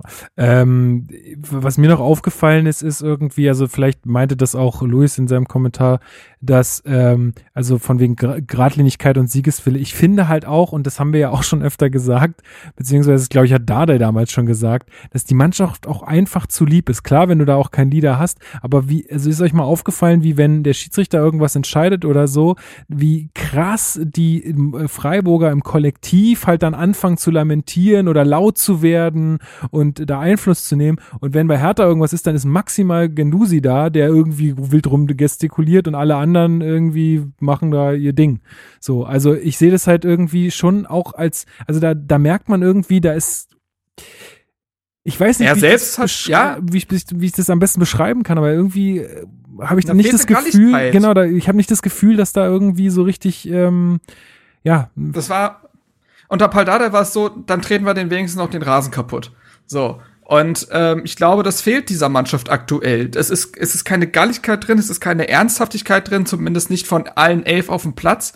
Und ähm, es wird nicht miteinander geredet. Es, äh, es fehlt mir Spannung. Da beispielsweise auch eben aus Sefolk, der ich weiß ich nicht, ich habe das in der in der er soll Vorbereitung sich seine scheiß Stutzen hochziehen, vielleicht wird es besser. ist doch wahr. aber ist doch wahr. aber es steht halt so so ähm, nee, aber äh, ich finde, da fehlt eine Ernsthaftigkeit und eine Spannung in diesem Team und äh, wie gesagt jetzt nicht zum ersten Mal und man hatte gehofft, dass sich das über die also man hatte dieselben Symptome hatte man ja schon in der Vorbereitung. Ich erinnere mich an die ersten Podcasts und Artikel und so, die wir auch geschrieben haben, dass wir gesagt haben, ja, man erkennt durchaus, wer hier kicken kann und wer nicht. Aber was ein kollektives Problem ist, ist, dass niemand auf dem Feld miteinander redet, dass sich keine Führungsspieler herauskristallisieren. Und man hatte gehofft, dass sich das über Zeit findet. Und jetzt ist fast die gesamte Hinrunde vorbei und es hat sich nicht gefunden. Ein Boyata äh, ist jemand, der in dieser Kapitänsrolle, finde ich, jetzt nicht aufgeht. Überhaupt nicht. Ähm, habe ich genau dasselbe Gefühl. Also ich, ich, sehe den überhaupt nicht, also ich nehme den Ich nicht als Kapitän wahr, ehrlich gesagt. Ja, Außer, ich habe damals verstanden. Ja, ich habe es damals verstanden, insofern, dass man gesagt hat, er geht erstens durch Leistung voran und er hat viel Erfahrung, aber das ist dann eventuell einfach zu wenig und da hat man eventuell auch den Umbruch ein Stück weit ja zu naiv gesehen, weil sich diese Spieler, wir haben auch schon über Niklas Stark geredet, der war auch schon letzte Saison Vizekapitän, da hätte man jetzt eigentlich gedacht, okay, das ist das Jahr, in dem man da quasi in die erste Reihe fortgeht. Das ist alles ausgeblieben und diese fehlenden Führungsspieler diese fehlende Ernsthaftigkeit ist ein Problem. Das haben nämlich Spieler wie Schellbrett oder so weiter in, gegen Teams äh, gegen, wie Freiburg auch vorgelebt. Da waren die Spiele nicht immer glanzvoll. Wir erinnern uns an diese trostlosen Spiele auch schon in der Dada-Ära. Aber man, die Mannschaft hat das Spiel zumindest ernst genommen und diese Spannung fehlt. Ja, äh, ich mache mal hier mit diesen mit den Kommentaren ein bisschen weiter, damit wir hier vorankommen. Aber ich denke, wir können hier auch so dadurch schon sehr viel, was wir jetzt eh angesprochen hätten, auch ähm, dann ähm, ansprechen. Benjamin Moser schreibt äh, als kurzfristige ähm, quasi Anregung: Spielerisch definitiv die Dreierkette vor der Abwehr auflösen gegen Abstiegskandidaten. Hertha muss in diesen Spielen das Spiel machen und nicht in der eigenen Hälfte sein auf die eigene Qualität vertrauen, stark äh, runter oder in die Abwehr. Also dann lieber runter, ehrlich gesagt. Ähm, und das hattest du ja auch schon angesprochen, Marc. Äh, ich weiß nicht, wie du es äh, siehst, Janik, aber ich finde, dass doch sehr, sehr, sehr viel versandet einfach bei, bei Stark äh, aktuell. Da, von dem geht ja kein, kein Offensivdrang aus irgendwie. Ja, absolut. Also wenn der einen Ball über die Mittellinie spielt, ist der zu 50 Prozent weg. Ähm, ich glaube, die häufigste Kombination in Starks Passspiel war auf Florian Müller direkt in die Arme, wenn er irgendwie einen Chipball versucht hat. So. Ähm, wir hatten es ja vorhin auch schon angesprochen. Toussaint bietet sich da ja eigentlich total an. Der verspricht defensiv eigentlich das Gleiche und offensiv deutlich mehr, ich weiß nicht, Ballsicherheit, Passsicherheit, äh, Kreativität fast schon. Und Stark hat's auch einfach die letzten Spiele echt nicht gut gemacht. Also mal grundsätzlich seine vielleicht offensive Limitiertheit äh, fernab davon hat es die letzten Spiele auch einfach nicht gebracht. Also da bin ich auf jeden Fall auch derselben Meinung. Luis hatte es ja im letzten Kommentar auch schon gesagt. Andere Besetzung im Dreier-Mittelfeld oder System ein bisschen umstellen. Genau. Und dann, ja. Äh, und Benjamin hatte dann auch noch sein, sein, sein bevorzugte Besetzung im 4-2-3-1 geschrieben, also Matteo und Toussaint plus Deroso und Kunja dann in der Mitte, so wie ich mir das auch wünschen würde. Und dann, er, er hat hier noch Dodi auf den Außen, das würde ich tatsächlich ein bisschen anders sehen. Und Piontek dann vorne drin. Ähm, genau. Äh, Hannes, Shoutouts an Hannes, unseren Bremer Hertha-Fan, äh, der äh, schreibt in der Hoffnung, dass es sowas gibt, Mentaltrainer nutzen. Einem Kunja fehlt die Leichtigkeit, Labadia macht das mit seinen Aussagen nicht besser. Man sieht, dass sie äh, es besser können, sie können es aber nicht abrufen. Die Trainerdiskussion würde ich so nicht aufmachen wollen, gerade mangels Alternativen aktuell. Aber die kurze Pause muss jetzt genutzt werden, um zumindest einige taktische Anpassungen vorzunehmen zu nehmen und einiges in Frage zu stellen, was die aktuelle Ausrichtung angeht. Also erstmal, ähm, ja, ist, ist sicherlich keine kurzfristige Lösung jetzt, obwohl ich glaube, also ich bin der Überzeugung, dass man das auch kurzfristig hinkriegen könnte, mit dem Geld, was wir haben zumindest. Äh, er, er spricht äh, ja schon an, Mentaltrainer. Das ist ja auch, was wir irgendwie hier schon gefühlt irgendwie jedes halbe Jahr mal besprechen ähm, und auch immer irgendwie nicht so richtig weiterkommen, weil wir irgendwie nicht rauskriegen, ist das denn überhaupt ein Ding bei Hertha? Gibt's da Mentaltrainer? Wird da mit ähm, Sportpsychologinnen gearbeitet? Also wir haben jetzt äh, erfahren, dass das wohl bis, also in, vor vier Jahren, soweit gehen unsere Informationen zurück, noch nicht der Fall war. Äh, jemand auf Twitter schrieb, dass das mittlerweile der Fall ist, dass es zwei Sportpsychologinnen gibt äh, im Verein. Allerdings ist das im Jugendbereich Pflicht mittlerweile, sodass wahrscheinlich dort mehr damit gearbeitet wird. Niklas, äh, der ja Psychologe ist äh, und auch Hertha-Base-Redakteur, meinte auch, das ist natürlich auch nicht so einfach. Du musst natürlich auch eine Ak Akzeptanz dafür schaffen, denn nur dann funktioniert das auch, ja, mental mit denen zu arbeiten. Also es heißt ja nicht, dass die irgendwie äh, jetzt alle äh, irgendwie abgedreht sind oder so, sondern äh, Mentaltraining bedeutet ja einfach zu gucken, wie verhalte ich mich in welchen Situationen, was passiert, wenn ich früh in Rückstand gerate, welche, äh, an welchen Sachen kann ich mich dann festhalten, was sind die Dinge, die ich dann ähm, mir in den Kopf rufen muss und so weiter und so fort. Also einfach diese mentale Unterstützung, dass eine Mannschaft, so wie ich das vorhin auch gesagt habe, nicht dass es nicht scheitert dran, mache ich in den 15 Minuten jetzt den Treffer oder kriege ich das Gegentor? Und je nachdem verliere ich dann 4-1 oder gewinne dann irgendwie 2 zu 1. Also das kann es ja irgendwie nicht sein. So instabil mental kannst du halt in der Bundesliga einfach nicht sein. Das reicht dann einfach nicht. Ähm, und gerade wenn du. Kannst so dich immer nur mit Momentum arbeiten. Genau. Und gerade wenn du so viele junge Spieler auch im Kader hast, dann ist das es ist ja anscheinend irgendwie wichtig, sonst wäre das in der Jugendarbeit nicht auch Pflicht, äh, obwohl es da vielleicht auch um andere Dinge geht. Aber trotzdem, ich glaube, dass es einfach schon einen Impact haben kann und ähm, äh, von wegen Akzeptanz. Klar, es gibt auch einige Spieler, die arbeiten punktuell dann privat mit solchen ähm, Coaches. Ähm, aber warum, warum machst du das nicht einfach auch zum Trainingsgegenstand? ich meine, die arbeiten körperlich irgendwie anderthalb Stunden am Tag, danke bitte und ciao. Und dann haben die ja noch Zeit. Also ist ja nicht so, dann kann man doch sagen, hey, zwei Stunden in der Woche machen wir hier mal äh, ein bisschen, äh, sprechen wir mal drüber, wie, wie geht ihr eigentlich mit Situationen um? Was, was, was, was spielt sich eigentlich in euch ab, wenn ihr in Rückstand geratet oder so und so weiter und so fort. Und versucht es mal so ein bisschen zu ordnen, auch für die Spieler. Das einzige Problem, was ich da noch sehe, ist vielleicht die Sprachbarriere denn viele können halt nicht so gut Deutsch und können sich dann wahrscheinlich auch einfach nicht so gut ausdrücken. Und das immer nur mit einem, mit einem Dolmetscher zu machen, ist dann wahrscheinlich auch eine große Schwierigkeit. Aber ganz ehrlich, da erwarte ich irgendwie von einem Profiverein, der ähm, ja irgendwie auch mal mittelfristig nach Europa will, irgendwelche Lösungen, weil du kannst ja nicht irgendwie Spieler aus aller Welt kaufen und dann aber keine Lösung parat haben und dann ist deine Ausrede am Ende, ja, scheitert halt an der Sprachbarriere. Ja, nee, sorry. Aber da, dann müsst ihr was tun. So, ähm, also ich, mein ganz großer Appell bleibt weiterhin, tut da was in der Richtung, weil ich glaube, dass das helfen wird. So. Wenn es da keine Gegenrede gibt, mach ich einfach weiter. Jawohl. Gut, also Chris, ähm, unser Chris, ähm, auch aus der Hertha Base Redaktion schreibt, äh, es kommen auch noch andere, keine Sorge. Es ist nur einfach so, dass die auch geantwortet haben. Äh, das Verteidigen von Standards wäre nicht verkehrt. Stark ist dann bald zu limitiert, um dauerhaft auf der 6 zu spielen. Toussaint sollte ihn ablösen durch schnellere Spielverlagerungen, mehr 1 gegen 1 äh, Situationen für Kunja, Jaff und Dodi kreieren, Jaff von Anfang an bringen. Wenn Piontek spielt, weniger lange Bälle spielen, sondern größeren Fokus auf Flügel legen, mehr Minuten für Nahnkamp. Ich denke, da sind wir mit ihm relativ auf einer Linie, oder? Ja, das ist es, äh, ich glaube, da haben wir auch schon drüber geredet. Wenn du mit Piontek spielst, um den Punkt mal rauszugreifen, ich finde alle Punkte legitim, ähm, dann ganz oder gar nicht. Also ich glaube, was sich jetzt gezeigt hat, ist, dass du ihn auf keinen Fall in irgendeiner Weise in solch eine, in eine Cordoba-Rolle zwängen kannst.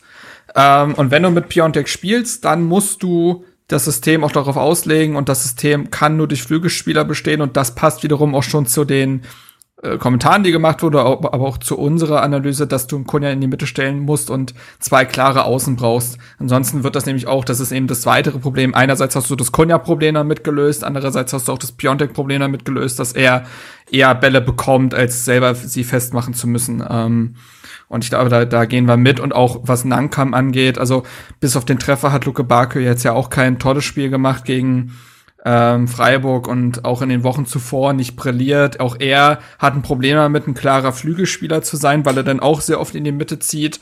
Ähm, und da hast du auch wieder ein Problem. Also dementsprechend fände ich zumindest mal spannend, Nankam äh, öfter spielen zu lassen.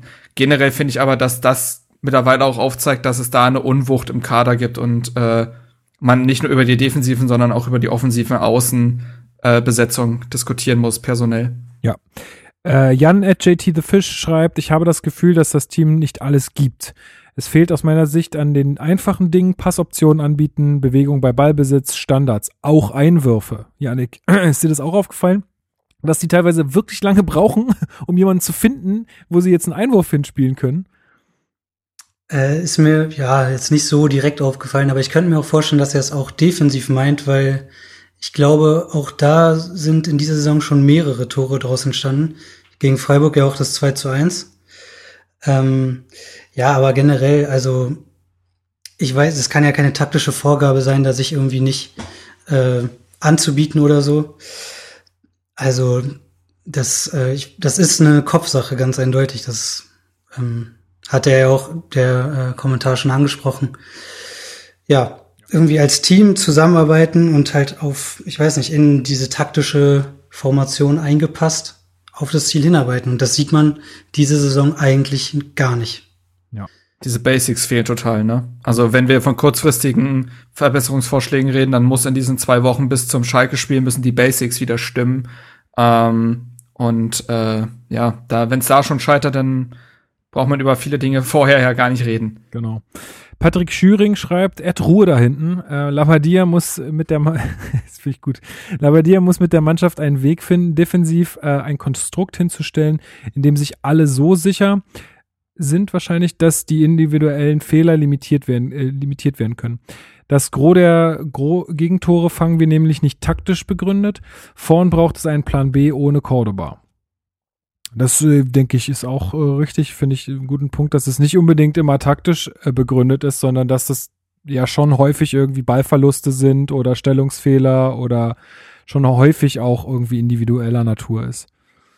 Ähm, Christe France äh, schreibt, ähm, liebe Grüße, die Mannschaft muss wieder als Mannschaft auf und neben dem Platz agieren.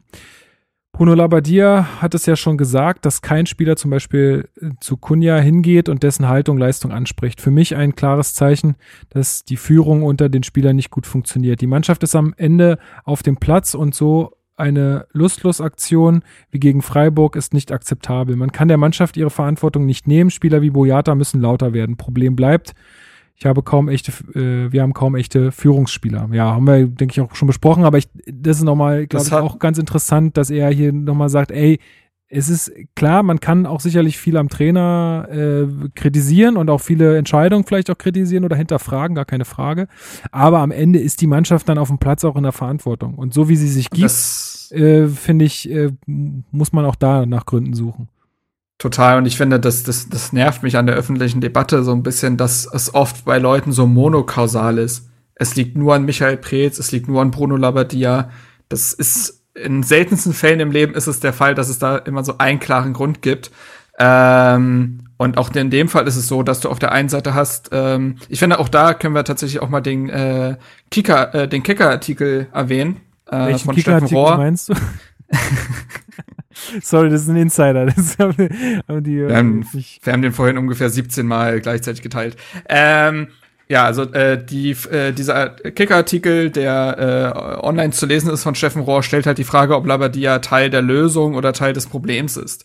Und ähm, spricht da halt eben von all den Problemherden, die es aktuell bei Hertha gibt. Und du hast nämlich genau das. Du hast auf der einen Seite Verfehlungen von äh, Labadia sicherlich, äh, was taktische Dinge angeht, äh, Spielern etwas reinzwingen zu wollen, was sie nicht können.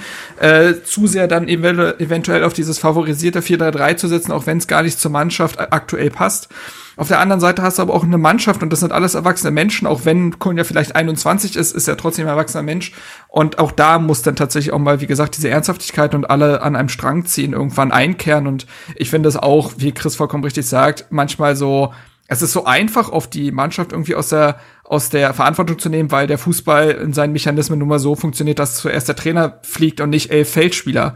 Aber das kann es ja nicht sein. Also da dementsprechend finde ich auch, dass man da auch auf eindeutig, und das haben wir auch in der Folge ja schon gemacht, ein Auge auf die Mannschaft als solche legen muss. Andererseits ist natürlich auch der Trainer dafür da, den Spielern das dann irgendwie das, das Handwerkzeug zu geben, damit umzugehen oder so. Also ja, es, ist, es sind viele Wechsel. Eventuell fehlen eben genau dann aber die Spieler, die als verlängerter Arm des Trainers auf dem Feld wirken und das quasi manchmal in mhm. das Gedächtnis der Mannschaft rufen. So Leute, das und das war eigentlich der Plan und jetzt beruhigt euch und jetzt nee, Konja, du machst jetzt nicht das siebte Dribbling. So, äh, wenn diese Ansagen fehlen von Schellbrett, Epischewitsch und Co., dann verliert sich diese Mannschaft, glaube ich, in gewissen Spielverläufen und stemmt sich halt eben nicht mehr dagegen und dann geht's nur noch übers Momentum, weil diese Korsettstangen einfach total fehlen. Genau. So, Freddy24 schreibt, Bruno setzt zu viel auf stark. Auch wenn ab und an mal seine defensiven Qualitäten herausstechen, offensiv ist das als Sechser einfach zu limitiert und in der Innenverteidigung sehe ich ihn auch nicht gleichwertig besser als Dedrick. Gestern wieder vier bis fünf Pässe ohne Druck in den leeren Raum gespielt. Da sind wir, glaube ich, einer Meinung. Das B steht für Berlin, schreibt, die Posten werden wohl nicht neu besetzt, also Sondertraining in Klammern Aufbauspiel, Teamgespräche und Mentalcoach. Also auch eher so in die Schiene und das ist auch, glaube ich, vielen von euch aufgefallen, das kommt, glaube ich, auch noch ein paar Mal, dass einfach irgendwie der, der Eindruck entsteht, da steht kein Team auf dem Platz. Also die, die, die haben das ist ja eigentlich das Enttäuschende, keine oder? Chemie. Also da, da ist äh, nichts, was, wo, wo, ähm, wo man merkt, dass, dass das greift so gut ineinander. Und das ist, finde ich, fast das Enttäuschendste. Ähm, weil du kannst ein Spiel tatsächlich auch in Freiburg verlieren. Das ist eklig gegen die, die wissen genau, was sie tun und so weiter. Du kannst Punkte herschenken. Aber das ist eigentlich ja das Enttäuschendste bislang, finde ich, an der Hertha-Saison, dass du dich in deiner Entwicklung ja schon viel weiter gewähnt hast. Du dachtest ja, das haben wir, finde ich, auch, und ich stehe dazu, dass das in dem Moment auch eine schlüssige Argumentationslinie war, dass du gesagt hast, ey, Länderspielpausen sind vorbei, die Mannschaft kann jetzt äh, zusammen trainieren. Äh, Ansätze waren da, Spiele haben schon gezeigt, dass die Mannschaft dahin kommen kann. Beispielsweise die Leistung gegen Augsburg, aber dann ja auch die geschlossenen Leistungen in den letzten Wochen. Ähm, man hat sich weiter, äh, weiter irgendwie gesehen in der Entwicklung und das war tatsächlich aber anscheinend ja, es war nur ein Schein. Und ähm, ich glaube, das ist das Enttäuschendste für alle, auch für die Mannschaft und vor allen Dingen für Bruno Labbadia, dass man sich weiter im Prozess gesehen hat und es immer noch keine Mannschaft ist, sondern immer noch irgendwie Einzelteile. Und das ist dann tatsächlich nach ähm, drei Monaten, erster Spieltag war 19. September, jetzt hatten wir den 20. Dezember, ist nach drei Monaten ja, also nach so einer Leistung wenig. brauchen wir da gar nicht diskutieren, ist das auf jeden Fall zu wenig. Und da, ich stehe, wie gesagt, äh, also weil ja auch da so ein bisschen die Kommentare kamen, ich stehe da auch dazu, dass wir diese Aussagen getroffen haben. Und es war ja auch zu dem Zeitpunkt absolut plausibel. Äh, wir können nun mal nicht in die Zukunft gucken und am Ende zu sagen, äh, der hat da aber Unrecht behalten, ist natürlich immer einfach. Also das sehe ich nicht das so ganz. Das war jetzt auch ja, das war ja auch sehr anstrengend jetzt in dieser ganzen öffentlichen Debatte nach dem Spiel, dass genau dann äh, diese Argumente aufgemacht werden, ihr habt ja alles schön geredet und so weiter.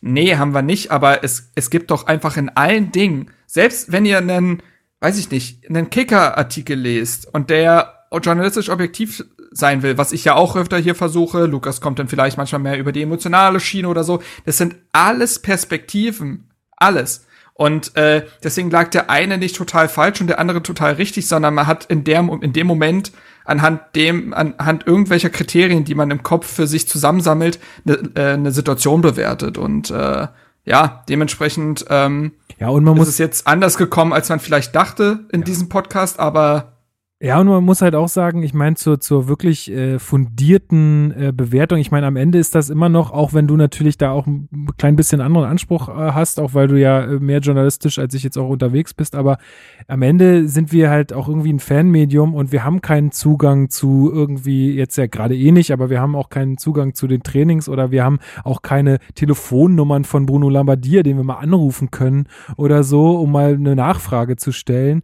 Also mal gucken, vielleicht passiert das noch mal irgendwann, dass, dass, dass man mal so ein bisschen Kontakte kriegt, dass man da irgendwie Einblicke erhält. Aber am Ende ist es halt auch so, wir gucken auch einfach nur die Spiele und versuchen uns halt zu informieren und dann versuchen wir unsere Schlüsse daraus zu ziehen. Also insofern, ey, äh, alles gut äh, und wir gucken, wir denken von Spiel zu Spiel und äh, ja. nee, aber wichtig ist ja einfach nur, dass es konstruktiv bleibt und sachlich und dass man die Meinung des anderen einfach auch akzeptiert als die Perspektive, die er einnimmt. Ähm, das ist, glaube ich, wichtig und äh, dementsprechend und wichtig ist jetzt auch gerade, dass man eben nicht jedes Mal bei allen Dingen, die man kritisiert, immer dieses große Fass aufmacht. Es wird immer zum Urschlein zurückgegangen. Also Hertha verteidigt einen Standard nicht gut. So, wer hat den Spieler verpflichtet? Ey, nee, Moment wer mal, Trainer ja, wer, verpflichtet? wer ist da sportlich jetzt elf Jahre schon in der Verantwortung?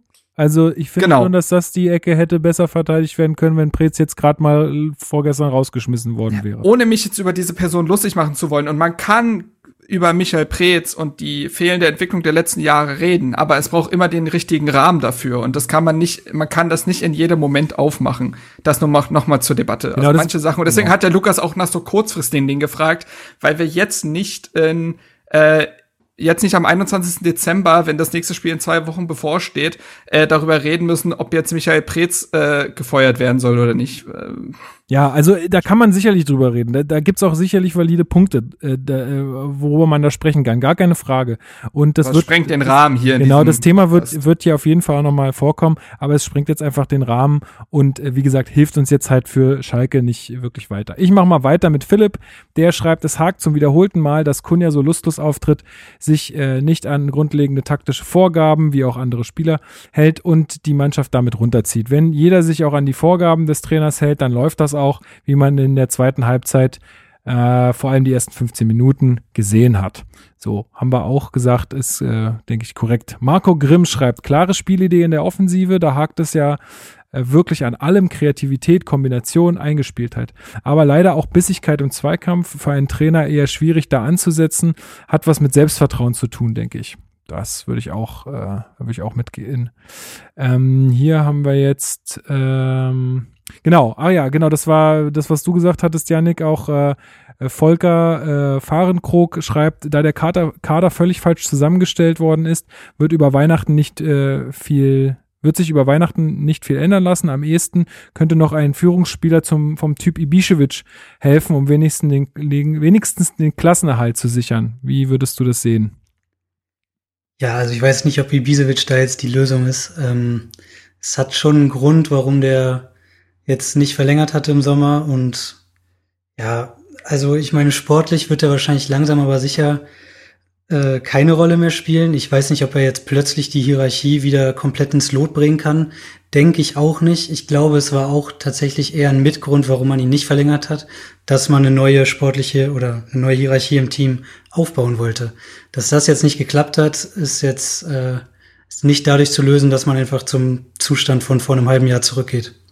Also das halte ich ehrlich gesagt für Quatsch. Ja. Sorgenkind äh, bläst da so ein bisschen ins selbe Horn. Wir haben augenscheinlich ein Mentalitätsproblem auf dem Platz. Wenn es die Chance gibt, sollte man Ibišević zurückholen. Warum der Trainer stoisch, stoisch an stark festhält, ist mir auch absolut schleierhaft. Die Leistung war gestern teilweise grotesk. Like a Sins. Ja, ich glaube, ich hoffe, ach so, alle ja. drüber, ja, ja. wollte nur sagen, dass wir da, das haben wir quasi schon abgehakt. Ja, ne? ja. Like a Sins, ich hoffe, das äh, habe ich jetzt wieder richtig ausgesprochen. Ich äh, meine mich zu erinnern, äh, zu erinnern dass das so war. ähm, auch wenn es hier schon häufiger angeführt wurde, ich denke nicht, dass Labadia die Mannschaft nicht mehr erreicht. Siehe Anfangsminuten zweiter Halbzeit. Vielmehr sehe ich in der Mannschaft ein ab absolutes Mentalitätsproblem. Anders kann man sich die erste Hälfte nicht erklären. Es gibt kaum bis gar keine Spieler, die andere im positiven Sinne mitreißen. Ein Boyata ist zu ruhig, ein Schwolo steht im Tor und ein Kunja ist zu sehr mit sich selbst beschäftigt. Das Team braucht einen Anführer und es scheint so, als müsste der von außen kommen, zum Beispiel Kedira. Ähm, ja. ja, wolltest du was dazu sagen? Also ich finde es nee, nachvollziehbar, nee, nee. was wer da Total. jetzt nun kommen könnte, sollte, das äh, glaube Kevin Prinz Boateng aus Italien zurückholen. Da. So. Der ist jetzt gerade beim Berlusconi Club, den Kriegen wir losgeeist, kein Problem. Ähm, Felix der Kader schreibt, ich weiß nicht genau, wie das geht, aber ähm, sie spielen nicht wie eine Mannschaft.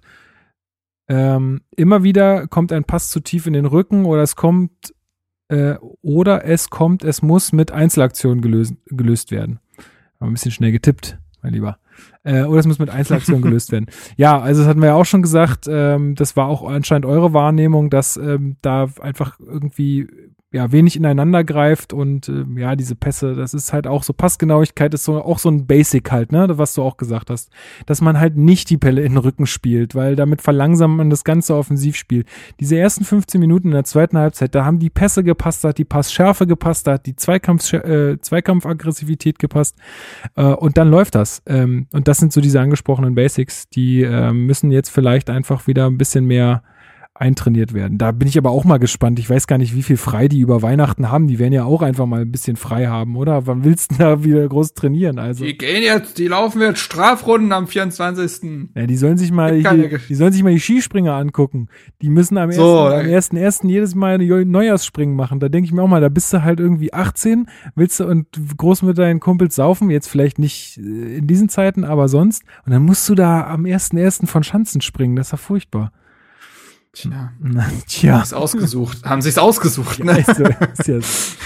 äh, Aber, ja. Hybris Dave schreibt, ähm, also unter den ganz einfachen, äh, einfachen, verkürzten Antworten darf eines nicht fehlen. Standards. So. Ich denke auch jo. wieder ein Basic. Konzentrationsfrage. Genau. Ist auch. Zahlt auf vieles ein, was wir schon gesagt haben, glaube ich. Genau. Ähm. ähm, genau das war das. Ich muss hier so ein bisschen gucken. Die Spaßbremse schreibt. Alles, was hier bereits gesagt wurde und Ruhe im Verein. Über uns wird nur noch hergezogen. Big City Club Tranche, Lehmann-Aussagen und einen Hauptsponsor haben wir immer noch nicht. Die Außenwirkung war 2020 insgesamt katastrophal, sind nicht mehr weit weg vom HSV und S04. Die ganze Sache hat man sich übrigens mit dem Weggang von Dardai dazugeholt. Gut, über die Gründe ja, müssen wir jetzt vielleicht nicht sprechen, aber ich denke, er hat da auf jeden Fall recht, dass sowas natürlich auch immer was mit einer Mannschaft macht, ne? wenn es rundherum immer wieder Reportagen, Dokus äh, oder Artikel zu Hertha und Europa gibt. Das, das macht natürlich auch was der, mit der Mannschaft, aber auch da wieder könnte jemand, der mental auf eine Mannschaft einwirken kann, viel erreichen oder da viel, viel Unheil abwenden, aus meiner Sicht da darf man sicherlich auch ein bisschen ein Stück weit dann gespannt sein auf den Wirkung, auf die Wirkung von Carsten Schmidt. äh, der jetzt erst zum 1. Dezember dazugekommen ist, sich jetzt die ersten Wochen sicherlich Zeit nehmen wird, um überhaupt alles und jeden Ablauf halt kennenzulernen. Genau. Ähm, und da werden sich ja auch neue Strukturen bilden. Ähm, da darf man sicherlich auch äh, gespannt sein, wie sich der Verein dahingehend dann langfristig aufstellen wird, weil so ein Geschäftsführer ist ja jetzt nicht etwas, was so wie so ein Trainereffekt auslöst. Das äh, braucht ja länger, bis da gewisse Dinge greifen. Richtig. Ähm, dann Feingeister für Hertha schreiben, auch mal abonnieren, wenn ihr da auf Twitter seid und das noch nicht getan habt, äh, finde ich, ist abonnierenswert. Aktuell muss man sagen, stark geht gar nicht mehr. Auch auf der 6 nicht, im Spielaufbau grotesk schlecht und nach der PK gestern drängt sich verstärkt der Eindruck auf, dass da schlicht ein Leader fehlt, der auch mal Mitspieler auf den, auf den Pott setzt, wenn es nötig ist. Äh, Jörg Scherz antwortet darauf, mein Eindruck ist, da stimmt gar nichts. Übrigens war Gendusi gestern der einzige Spieler in der Startelf, okay, Schwolo im Tor, der bei Ansamt Antritt Labadias im April noch nicht im Kader war. Wenn ich noch einmal höre, dass ich die Mannschaft erst finden muss, raste ich aus. Darauf antwortet Philipp dann wieder. Ähm, Hertha hatte, glaube ich, 14 Abgänge. Fast die komplette Kaderstruktur hat sich geändert. Wieso glaubt man, dass das mit einer Mannschaft nichts macht, wenn auf einmal so viele Stützen des Teams den Verein verlassen und sich, wie gesagt, die Kaderstruktur fundamental verändert? Also ich glaube, darüber haben wir in dem Podcast ja auch schon häufig gesprochen, über diesen Umbruch. Äh, anscheinend war er äh, vielleicht auch ein bisschen zu krass. Äh, ähm, das kann, kann schon gut sein. Dennoch, äh, wie auch Jörg schreibt, vielleicht nicht ganz so stark, ist es schon so, dass man jetzt so langsam gerade gegen solche Teams dann doch irgendwie Fortschritte sehen sollte. Und das, also ich sehe da keine Fortschritte aktuell. Ähm, und ähm, ja, insofern ich da beiden so zum Teil recht. Äh, Bela Blach schreibt, Toussaint muss fit werden und stark ersetzen. Seefuig muss S11 spielen. Was, was kann er damit meinen? Startelf. Ah. Ah, diese, diese, dieses Internetsprech. Ich verstehe.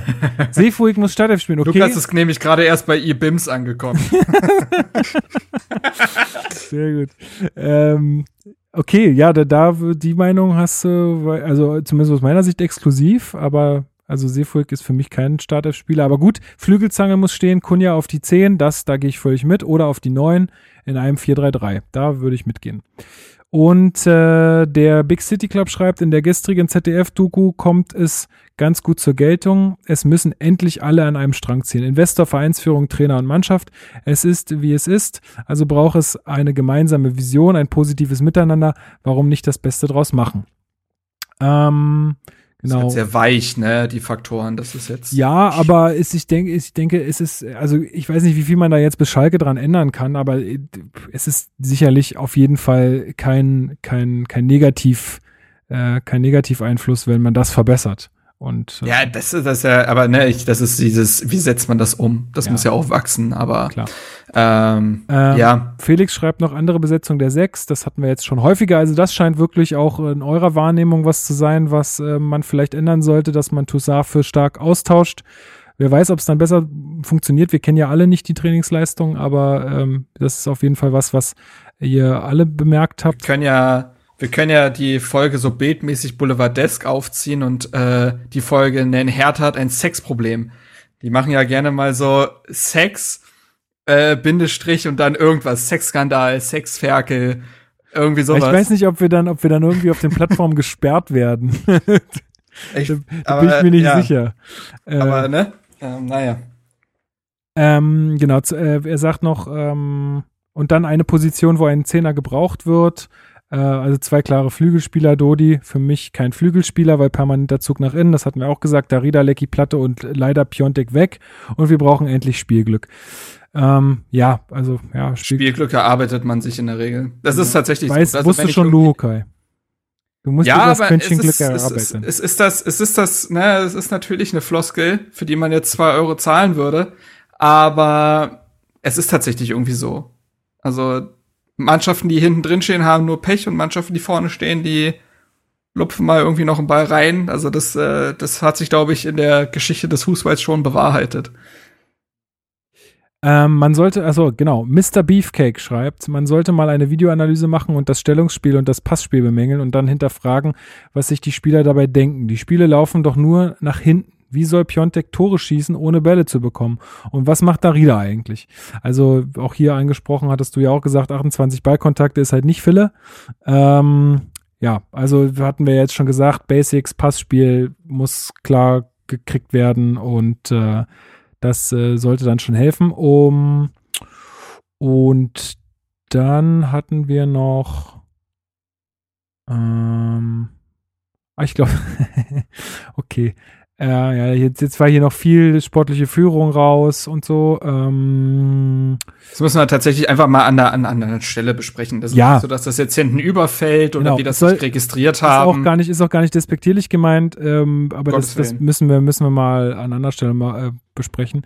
Äh, Andreas Fuentes schreibt noch ganz einfach: Ackern und nicht Hackespitze Tralala spielen. Laufen, laufen So. und noch mehr laufen. Wer mehr läuft, schafft mehr Freiräume. Freiburg hat es phasenweise vorgemacht. Also da, ich glaube, was er meint, ist halt auch einfach die Einstellung zum Spiel. Und das, da würde ich ihm recht Ist ja auch ein Punkt. Also Hertha ist zwei Kilometer übrigens weniger gelaufen äh, als Freiburg und hatte ja aber knapp 60 Prozent Ballbesitz. Da merkst du ja schon irgendwas irgendwie. Äh, das äh, passt ja nicht so ganz zusammen. Ja, richtig. Also ansonsten, äh, wie gesagt, wenn nicht, wenn wir jetzt irgendwas nicht äh, erwähnt haben, dann äh, seht's uns bitte nach. Das war wirklich sehr, sehr viel und wir können jetzt nicht die ganze Sendung damit füllen. Äh, ist aber sehr vieles Richtiges dabei und wenn ihr da äh, Diskussionsbedarf habt, dann und noch nicht bei Twitter seid, dann meldet euch doch da einfach mal an und äh, diskutiert mit den Leuten da ähm, unter dem Post. Also das ist ja auch immer sehr cool und wir lesen das auch alles und lassen das ja natürlich auch irgendwie, wenn auch unbewusst oder äh, unterbewusst so, ähm, dann auch immer ein bisschen in den Podcast mit einfließen. Also ähm, ja, scheut euch da nicht und wie gesagt, alle etwas äh, größeren Themen äh, beziehungsweise langfristigeren äh, Lösungen äh, besprechen wir dann sicherlich nochmal an anderer Stelle. Davon gehe ich aus. Ähm, Apropos Twitter. Ja. Ich finde, besseren Bogen können wir nicht mehr zu, äh, dazu schlagen, was äh, Matthäus Konja aktuell auf der Plattform so zu sagen hat. Ähm, wir haben ja schon darüber gesprochen, dass Labadia ihn ja nach dem Spiel sehr angezählt hat, beziehungsweise kritisiert hat. Ich glaube, wir haben da so das Wichtigste eigentlich auch rausgegriffen schon. Das müssen wir jetzt nicht nochmal wiederholen. Aber Matthäus Kunja hat sich ja tatsächlich über Twitter geäußert. Ähm, ich muss erstmal verifizieren, ob das überhaupt ein sein Account ist, aber er verlinkt ihn auch auf seinem Instagram-Profil, also muss das ja sein. Ähm, und da hat er sich geäußert. Und ähm, ich kann das ja mal vorlesen, ähm, weil, wie gesagt, nicht alle haben Twitter oder haben das mitbekommen. Also Matthäus Kunja schreibt, Hallo meine Hertha-Fans, ich weiß, heute war kein guter Tag für uns. Es gibt Leute, die viel reden, aber ich spiele wirklich für dich, für unsere Hertha und diejenigen, die wirklich helfen wollen. Ich werde mich verbessern und dir Konja, sorry, das war in Caps geschrieben, zurückgeben. ähm, Oberarm-Emoji, Kuss-Emoji. Ähm, Come back so, stronger. Das war die Nachricht. Ähm, genau. Äh, ist natürlich interessant, weil das so ein bisschen weg ist von dem, das hat auch Stefan Hermanns in dem äh, Tagesspiegel-Artikel geschrieben, ist so ein bisschen weg von diesen glatt, äh, glatt polierten Medienaussagen, die ja gerne auf so Instagram-Profil äh, kommen, so von wegen Comeback Stronger oder solche Geschichten. Das ist ja dann tatsächlich sehr ehrlich. Er wird das sehr wahrscheinlich sein Portugiesisch in irgendeinen Google Translator gehauen haben, aber ähm, das äh, ändert ja nicht unbedingt das, was er aussagen wollte. Und ähm, das ist aber insofern interessant, weil ähm, Konja jetzt auch äh, dann heute einen Tweet abgesetzt hat, den er nach kurzer Zeit wieder gelöscht hat. Und da schreibt er wiederum, Hertha-Fans, und das ist ein bisschen kryptisch, deswegen das mit dem Google Translate, Hertha-Fans haben es immer geliebt, mit dir zusammen zu sein, aber wenn du dich alleine fühlst, ergreifst du andere Maßnahmen. Was ist das für ein Rätsel? Ich finde, das hat so ein bisschen, ich finde das, genau, das hat so ein bisschen was Post von FJ Wagner. ich weiß nicht, äh, ähm, und, nicht. und er liked aktuell auch so ziemlich alles weg, was irgendwie, äh, ja, was irgendwie ihn gerade äh, in Schutz nimmt von irgendwelchen Twitter-Kommentaren und solche Sachen und andere Sachen wiederum kritisiert. Das sollte er vielleicht lassen, äh, weil das kann auch in falsche, in falschen Hals geraten. Aber äh, ja, Ja, aber Yannick, äh, um dich auch mal wieder ein bisschen mit reinzuholen, wie, äh, also wie- was, was, was macht dieser, dieser Tweet mit dir? Was glaubst du, was er damit aussagen will? Ja, also ich finde, die eine Passage ist ein bisschen mystisch, wo er sagt, es gibt Leute, die viel reden, aber ich spiele wirklich für dich. Also ich weiß nicht ich ganz, glaube, das ob er da bezieht irgendwie sich auf Spieler, die so, also ich habe das eben nicht, viele wollten das auf Labadia oder so beziehen, ich Ja. äh, würde das gar nicht tun, sondern eher, es gibt viele Spieler, die immer sagen, der Verein X ist mein Verein und hm, und im nächsten Sommer So, sind sie weg okay. und er meint das aber ernst. Ja. Und für diejenigen, die wirklich helfen wollen. Also ähm, ich, man, ja, man kann da vielleicht ein bisschen reininterpretieren, muss man aber nicht, weil, also warum soll man so ein Fass jetzt aufmachen? Man muss jetzt einfach mal gucken, was dann da irgendwie als Reaktion von ihm und von Labadia im nächsten Spiel kommt. Oder vielleicht was weiß ich auch noch in den Trainingswoche passiert. Ähm, also er scheint ja zumindest so selbstkritisch zu sein, dass er auch schlecht gespielt hat. So, das hat er erkannt. Das ist ja schon mal viel wert. Ähm, hoffen wir mal, also dieses öffentliche Anzählen von Labadia ist ja sicherlich auch so eine pädagogische Maßnahme in dem Sinne, als dass er gemerkt hat, die Einzelgespräche haben es offensichtlich nicht gebracht. Jetzt muss man natürlich hoffen, dass äh, dieses öffentliche Anzählen dann jetzt den gewünschten Effekt erzielt. Und dann ist Kunja offensichtlich ein Spieler, der für Hertha-Spieler entscheiden kann. Vermutlich dann in der nächsten Startelf erstmal nicht zu finden sein wird, aber dann hoffentlich eben in Kürze Zwei Wochen danach. kann viel wieder. passieren. Ja, da bin würd's ich, also da, ich glaube, da, da kommt es sehr stark auf seinen, auf seine Trainingsleistung äh, Ja, an und das, was, was er, wie er sich präsentiert jetzt gegenüber Labadia und ob er irgendwie erkannt hat, äh, was die Stunde geschlagen hat. Und jetzt mal ganz im Ernst, das haben wir noch gar nicht angesprochen. Die Stunde hat geschlagen Abstiegskampf, Leute, aber sowas von dicke, dicke. Ja. Ähm, ich glaube, da müssen wir uns jetzt einfach mal alle äh, mit abfinden, dass wir hier wieder tief drinstecken und äh, wenn wir mal äh, auf die Tabelle gucken, wir sind drei Punkte von Bielefeld weg. Ja, schönen guten Tag. Mhm. Also das ist halt einfach äh, gerade jetzt Phase und da müssen auch die Spieler mit klarkommen. Da, es geht nicht um Europa oder so, sondern es geht jetzt erstmal darum, dass man da unten wegkommt. So, und das muss auch ein Kunja kapieren. Ja, absolut. Also, die nächsten Spiele sind ja auch gegen Schalke und ne? Bielefeld. Ja, Schalke, Bielefeld, Köln, ne? Genau. Sind die Genau. nächsten Gegner. Also äh, genau äh, die Vereine, die jetzt gerade hinter ihm stehen, äh, ausgeschlossen Mainz, gegen die man jetzt vor kurzem gespielt hat. Aber es war schon echt, das war genau das Ding. Dieses Spiel gegen Freiburg hatte einen ganz entscheidenden oder ich sag mal vorentscheidenden Charakter irgendwie, äh, weil wenn du dieses Spiel gewinnst, dann bist du Elfter. So, ähm, zwei Punkte hinterm siebten. Das ist in Ordnung, sechs Punkte hinterm 16. Das wäre immer noch nicht genial gewesen. Aber so ist es genau das. Du bist jetzt einfach im Abschiedskampf. Ja, Ähm, es war, es war diese Standortbestimmung, die ja auch überall äh, Genau, herbeigeredet wurde. Und die Standortbestimmung hat nun mal ergeben nach Mainz und Freiburg, wir sind halt eher Abstiegskandidat als Europaanwärter. Das ist nun mal ganz klar Fakt. Also nach den Leistungen braucht man da, glaube ich, nichts anderes äh, zu sagen. Äh, insofern willkommen im Abstiegskampf. Vielleicht mache ich noch einen Jingle dazu oder so. Ähm, aber Hello again. ja, Ach man, ey. ähm, Es ist schon. Also, ist schon traurig, das muss man wirklich sagen und äh, sicherlich ähm, muss da viel passieren. Aber ey, das habe ich auch irgendwie zu meinem Vater gesagt, als ich mit dem gesprochen habe. Am Ende ist es doch wieder so, jetzt lass uns mal sieben Punkte holen gegen die nächste. Jetzt mal nur, ich will es jetzt nicht jinxen oder so, aber äh, rein hypothetisch, es passiert. Wir holen da sieben Punkte. Dann sieht die Welt doch schon wieder ganz anders aus. Also auf einmal ist dann wieder im Fußball geht alles so schnell. Ähm, da müssen wir jetzt einfach abwarten, glaube ich. Äh, Und da ist diese jetzt kleine Pause, glaube ich, dann irgendwie ganz wichtig, dass die da diese Zeit gut nutzen. Ähm, Yannick, wie ist denn dein, dein Ausblick auf das Spiel? Ist jetzt natürlich ein bisschen glaskugelmäßig, weil, wie gesagt, auch noch so viel Zeit ist. Aber ähm, mit welchen Gefühlen gehst du da rein? Ja, also Schalke hat ja gerade diese unsägliche äh, Sieglos-Serie, die, glaube ich, mit dem nächsten Spiel schon mit Tasmania Berlin gleichziehen würden. Ist das richtig? Oder sind es noch zwei? Ähm, muss, äh, ich, ich schaue nach. ist auch egal, jedenfalls vom Gefühl her. Ich glaube, da waren wir uns in der Hertha Base äh, WhatsApp-Gruppe auch relativ einig. Es ist jetzt typisches Ding, Hertha verliert gegen Schalke. Erster Sieg seit einem Jahr. Ähm, naja, hoffen war- wir mal das Beste. Das war so gut. Da habe ich so ein irgendwas, ich weiß nicht, ob es auf Instagram oder Twitter war, so ein Bild gesehen von einem, von einem Artikel, wo äh, der erste Corona-Tote in China, ähm, vom, vom ersten Corona-Toten in China berichtet wurde und darunter stand, das war die Schlagzeile, als Schalke das letzte Mal gewonnen hat. So, und dann weiß man ja auch schon, wie lange das her ist, ey. Also, das ist schon echt Mhm. verrückt. Es ist echt verrückt und ich, Ich habe Also- gesagt, seit dem letzten Schalke-Sieg wurden Kinder geboren, die offiziell nicht mehr als Neugeborene gelten, weil sie über zwei Monate alt sind.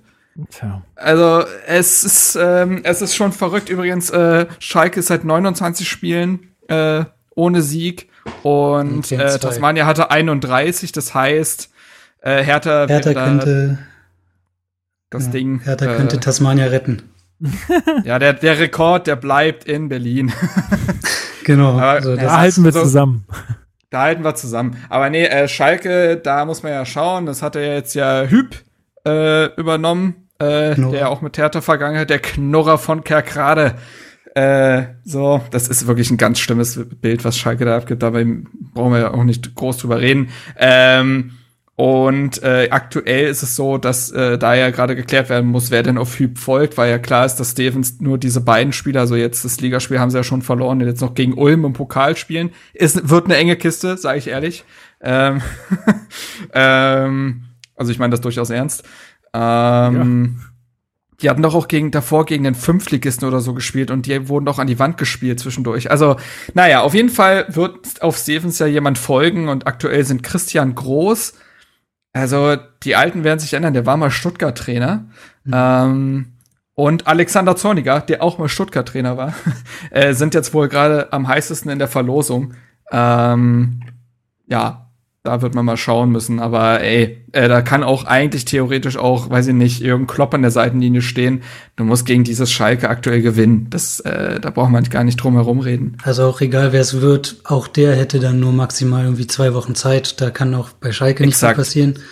Und der Kader von Schalke ist wirklich ganz übel zurzeit. Also ja, da muss wirklich der Sieg her. Ah, ich meine, Schalke präsentiert sich echt unfassbar schwach, aber die letzten zwei Gegner von Hertha waren halt eben auch Gegner, also zumindest Mainz, die, ich sag mal, einen ähnlichen Spielstil pflegen. Das macht halt Sorge. Aber zwei Wochen ist jetzt auch Zeit, um nochmal kleine Stellschrauben zu drehen. Also man sollte, ja, um nicht ganz den Teufel an die Wand zu malen, sollte man da schon relativ optimistisch ins Spiel gehen. Ja, mal gut. sehen. Gucken Fällt wir mal. mir ein bisschen also, schwer. Tipp will ich ehrlich gesagt wirklich nicht abgeben. Ich will keinen Tipp abgeben, ja. weil das, das geht am Ende nur in die Hose. Wie war das? Mainz Schießen war, Schießen war 3-0 ab. Ja, ich habe ja bei der letzten Folge schon gesagt, da sind mir die Pferde einfach durchgegangen. Da dachte ich, ich dachte, es ist mhm, alles im mhm. Lot, aber da, ey, und Nach da, dem Gladbach-Spiel eher die Fohlen, aber ja. Ja, genau. Ähm, aber das, ich habe, äh, Wasser. Ja, Wasser ja, es stimmt. Du hast, also, du hast recht. Manchmal, ich muss da auch ein bisschen äh, großzügiger mit sein. Einfach konsequenter. Da, so, da verlange ich auch ein bisschen mehr Ernsthaftigkeit. Da musst du auch mal im Schallmoment da sein, Lukas. Also ist korrekt, ist korrekt. Ähm, ich muss mir noch so ein kleines MIDI-Board hier bauen, wo ich einfach nur so draufhauen muss. So muss ich das immer anklicken. so kann ich einfach nur drücken. Oder, oder ich hole mir einfach wirklich so einen roten großen Knopf, den ich dann immer buzzern das, kann. Das äh, würde zu deiner Generation, die ja etwas analoger ist, auch passen. Korrekt, korrekt. ähm, Genau, was wollte ich sagen? Ich weiß es nicht mehr. Ist egal. Auf jeden Fall müssen wir das Ding gewinnen und ich hoffe, dass das passiert. Ja, und wenn nicht, dann müssen wir mal gucken. Äh, es ist am Ende, ja, am Ende haben wir, haben wir da wenig Einfluss drauf. Ich hoffe einfach, dass es klappt. Aber ich bin jetzt auch erstmal froh, dass wir jetzt mal Weihnachten feiern können. Äh, zumindest im kleinen Rahmen, im kleinsten Rahmen sofern es irgendwie möglich ist. Und dann äh, schauen wir mal weiter. Ähm, ich hoffe, dass die sich Und ab dem 27.12. hat Jens Spahn gerade auf Twitter gepostet, geht es in Deutschland mit den Impfungen los. Yeah, yeah, yeah. Ah, ich bin die letzte Gruppe, die das kriegt. Aber ja, same. Also aber ist auch, ist auch, uns kommt das dann voll okay. Ey, ich bin da, geht da total konform mit. Also, aber dementsprechend vielleicht kommen die Schalke ja als äh, alt und gebrechlich vielleicht ja sogar in die erste Gruppe, wer weiß. Ne?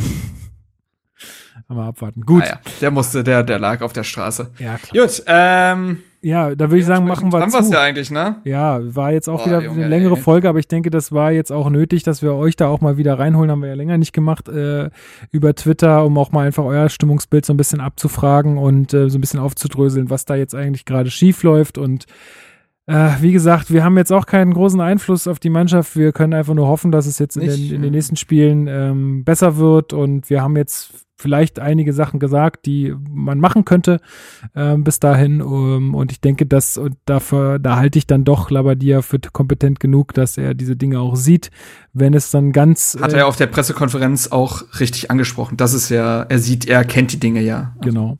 Und dann äh, ja, müssen wir einfach die Daumen drücken und ähm, weiter, weiterhin äh, ja, die Hoffnung nicht aufgeben. Ähm, ansonsten bleibt mir nur noch zu sagen, Janik, vielen, vielen Dank für deine Teilnahme heute, dass das alles so super gut geklappt hat mit der Technik und ähm, ich hat mir riesen Spaß gemacht. Ähm, vielen, vielen Dank für deine Zeit heute. Ja, danke an euch, dass ich äh, kommen durfte. Ja, sehr gerne äh, wieder auf jeden Fall auch. Ähm, das, äh, wir sind ja jetzt echt eine große Truppe.